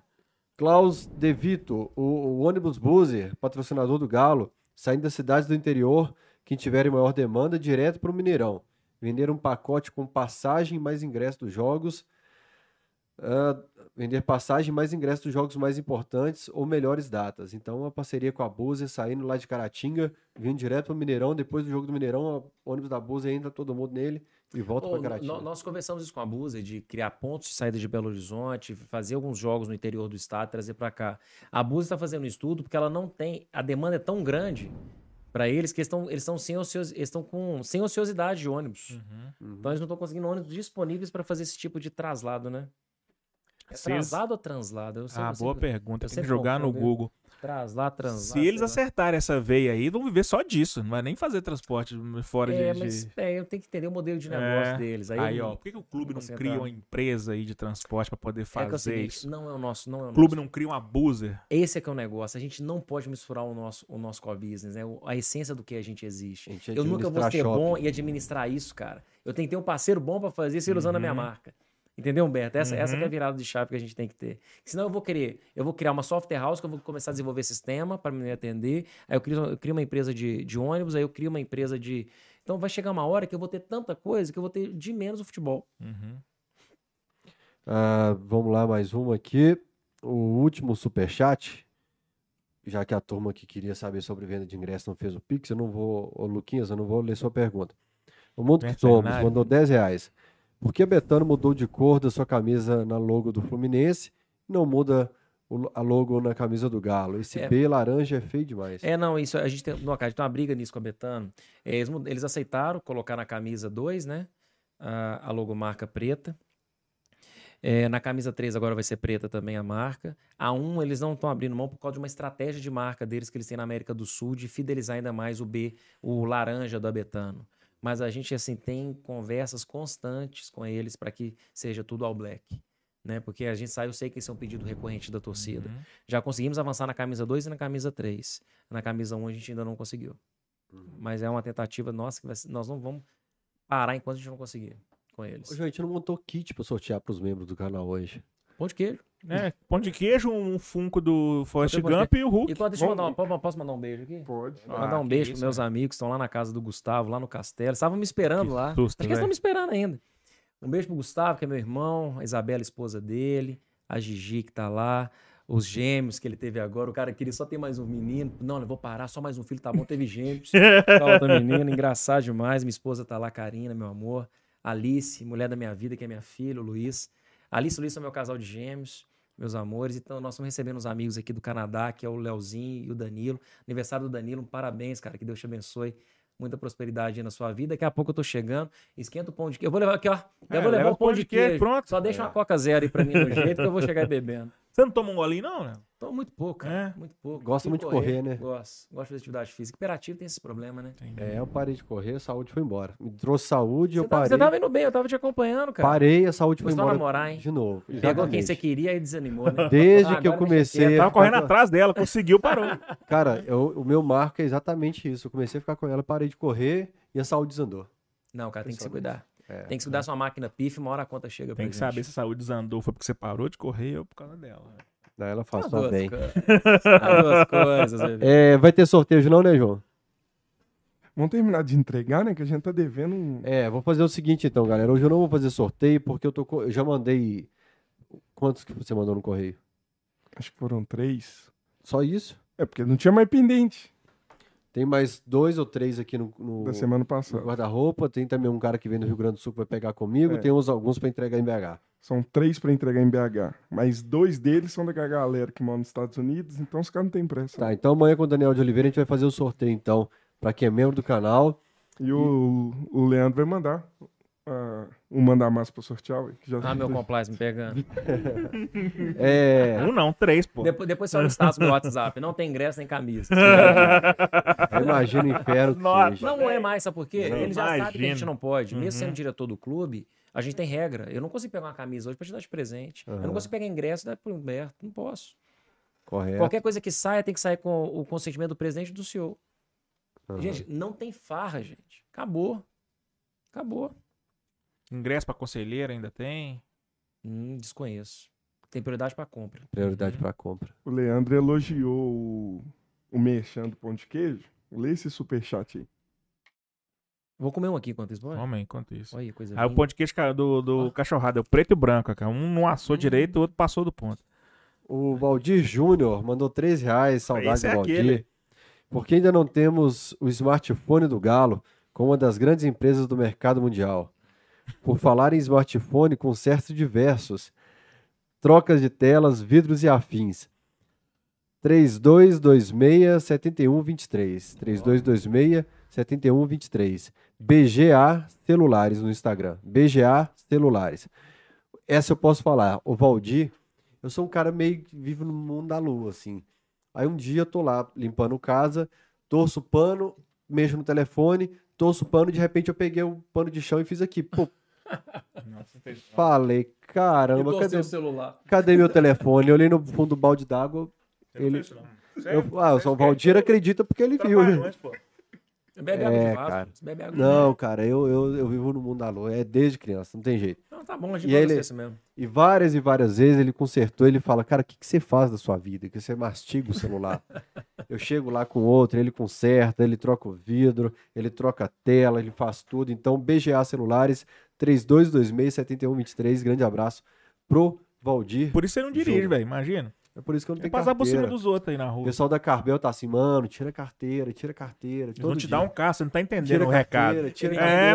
não Fala, entendeu? Rafael, Nossa fala com ele que você, É, que você tem motorista. É. Mas é, eu falo, mano, são três pedais, tem cheio de retrovisor, semáforo, placa, gente passando na rua ali. Não dá pra mim, não, é muita coisa. Eu, eu não consigo andar e mascar chiclete, fazer 69, essas coisas que precisam de muita parte. É difícil. Não dá. Ah, então tá bom. Ô, Leandrão, obrigado, cara, por ter. Espero que tenha sido bom Gente, você. Foi, bom. Foi muito bom. Foi muito bom. Quero agradecer mais uma vez o convite, pedir desculpa pela demora. E falar o seguinte, que tem muito trabalho ainda para ser feito, tem uma jornada longa para a gente seguir. A gente tem muita consciência da nossa responsabilidade e a gente não vai parar nunca, cara. Ganhar da gente é muito difícil, porque a gente é incansável. E ganhar de quem é incansável, bicho, é foda. No- e eu tenho muito orgulho de ter uma galera lá que trabalha comigo, que acredita nas- loucuras, pessoas que são muito competentes, comprometidas com o trabalho, que é a turma lá do Galo na Veia. Aí tem uma, tem uma, eu vou falar o nome de todo mundo, não, se eu posso esquecer, não vai dar problema, velho. Mas toda a nossa área de patrocínios, Galo na Veia, é, lojas, licenciamento de produtos, inovação, Arena MRV, só, só, bem, só profissionais capacitados e muito bem intencionados. Então, nosso clima é muito bom, sabe? É muito bom. A gente conseguiu criar um ambiente muito legal e nós vamos pra cima com tudo. Lá a gente pega eh, pra trás só pra pegar impulso mesmo, cara, porque a gente tá só no começo de uma jornada pra colocar o Galo na, na evidência mundial. Não é só Brasil, não. A gente quer levar o Galo de fato pro mundo. O Thiago Maia, que é da Carbel, tá assistindo. E ele fez um superchat aqui, ó. Aí, Fael, pode sortear duas camisas do Galo futebol americano. Eu estive Ah, lá no lançamento, eu é apresentei o verdade. lançamento desse ano. É e o. Thiago Maia Nepomuceno mandou um Nossa, superchat eu tava na esperança de falar, posso sortear dois carros pra vocês que estão aí? É ele que tá me incentivando, cara. Ele tá falando, cara, vai mudar a sua vida, a, Vai praticidade, você ir de um, deslocar de um lugar pro outro. Comprei Então, meu carro lá, um- viu? De carro não Não. tem medo de você, não. Eu tenho medo de você de moto. Não.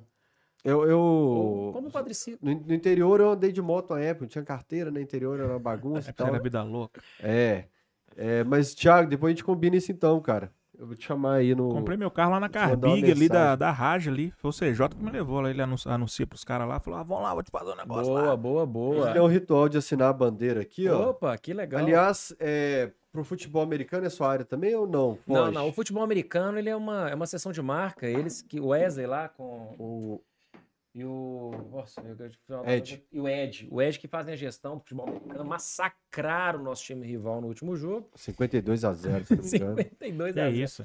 Me- Isso é legal foi- esquema de legal foi- aposta, foi- né, não? Legal foi meu Diz filho que o Luiz. futsal, essa turma tá voltando aí, vai ser tudo terceirizado. Exatamente. Mas vai ter o apoio do clube também, sempre tem. Você já né? tá sabendo sobre futsal? Alguma Sim. coisa? Não, assim, tá embrionário. A gente tá em ponto de discussão de contrato, de formato de negócio, Uhum. mas a gente sabe que é um pedido recorrente da torcida, né? Uhum.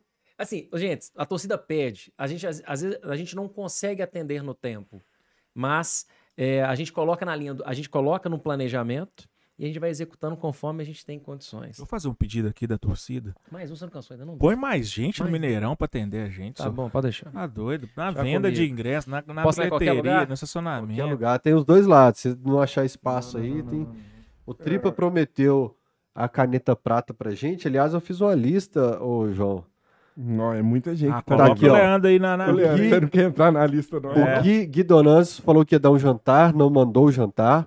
O Nenel mandou, falou que ia mandar o kit do bar, não mandou. O Domênico falou que ia mandar o kit churrasco, não mandou.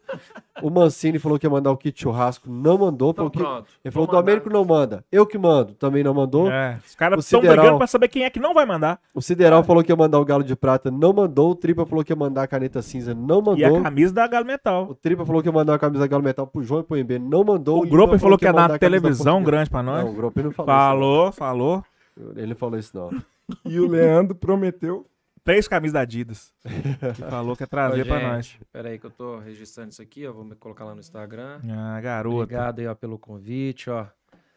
Aos monstros Tamo aqui, junto, ó. latindo Ah, sempre. o monstro tá aqui, ó. Ó o monstrão aí, ó. Ó o monstrão aí, ó o cara de dados aqui que me Ah, ele aí, ó. Querendo um currículo, mandar o currículo pra trabalhar lá. Tamo junto. Cachorrada Podcast. Pessoal, obrigado. Obrigado pelo convite. Vamos por muito mais, que a gente tá só começando. Vamos Bom nessa. demais, velho. Leandro, Valeu foi demais. bacana demais, né, MB? Foi, eu nunca tinha ouvido você falar de sua história, quando você era criança e tal. A gente sempre ouve você falar de Adidas, de número Ainda vou ser amarelo. prefeito de de... contagem, tá? É, não. É, tem esse, tem essa, eu tinha sonho? notado, eu falei, eu falei no grupo assim, nosso sonho? falar do. Fala aí pra nós, agora eu falei fala pro João assim, não deixa eu esquecer sobre o sonho dele. Qual que é? Eu quero ser prefeito de contagem um dia, cara, pra Por quê? consertar a cidade. Eu acho o seguinte, contagem, eu que cresci lá, eu vejo que nada mudou. As opções pra pra política são sempre as mesmas. Eu acho que contagem não precisa mais de político. Pra mim, contagem precisa de gestão. Gestão com quem tem a competência. Porque pra mim, se a política resolver esse problema de contagem, contagem seria outra cidade. Essa é a minha opinião. Pra quando que você vai botar esse ah, não, sonho? não, Não, não, não, tenho a não. menor ideia disso não. Primeiro tem que negociar em casa. Nem sei, mas assim, é uma vontade que eu tinha de fazer um trabalho legal naquela cidade. Porque é uma cidade que eu nasci, que eu cresci, que eu frequento e que eu sinto que ela tem muito pra melhorar. Bom demais. Eu, eu não conheço muito Contagem, não conheço nem Belo Horizonte. O que que não tá legal? Cara, acho que não funciona nada assim. Não, desculpa, nada também é muito, muito ruim, né? Meu, meu, meu pai mora lá, meu, meu Uhum. falecido pai tem casa lá. Ita- o moram Shop lá. funciona bem, vou lá. Funciona, tá, funciona, funciona bem bacana. Tem, tem a praça de alimentação boa Pois lá. é, lá é Tem a loja do Galo lá. Tem a loja do Galo. Tem vai ter? Tem, já tem. Foi inaugurada tem 30 dias. Não, tem uns 20 Não, tem dias. menos, tem menos. 20 porque Eu dias. fui lá fazer a ação Tem 20 da... dias. Cara, a saúde e contagem me assusta. A, a saúde e educação. Infraestrutura, é, a João César tem obras tem três anos. Então eu não consigo entender isso, não. Mas deve ter os motivos deles. Mas eu acho que pra mim é gestão. É gestão. Então a questão é básica, cara. É saúde, educação e infraestrutura. Sem educação, sem saúde, cara, nada acontece numa cidade nenhuma. Cadê o dinheiro? Então, assim, tem que entender como, é que vão, como são feitos esses investimentos, né? Uhum. Mas eu tenho um carinho especial, né? Minha vida é toda de lá. Já tá criando a base lá? Tô nada, cara, tô nada. É. Não, isso é, um, isso é um sonho, cara. Sonho é diferente de projeto. Eu não tenho projeto, eu tenho um sonho.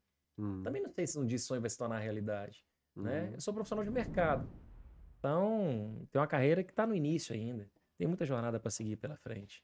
Quem sabe um dia, se for vontade do cara lá de cima, eu tô preparado. Amém. Amém. É isso aí, vamos que É vamos. aí. Meu povo, tamo junto. Até a próxima semana. Muito obrigado pela grande participação. Quem não clicou em curtir ainda, clique agora e depois vai assistir o pós-jogo, os outros cortes de Cachorrada Podcast que bombou esse fim de semana. Grande abraço pra vocês, até a próxima. Tchau. Valeu!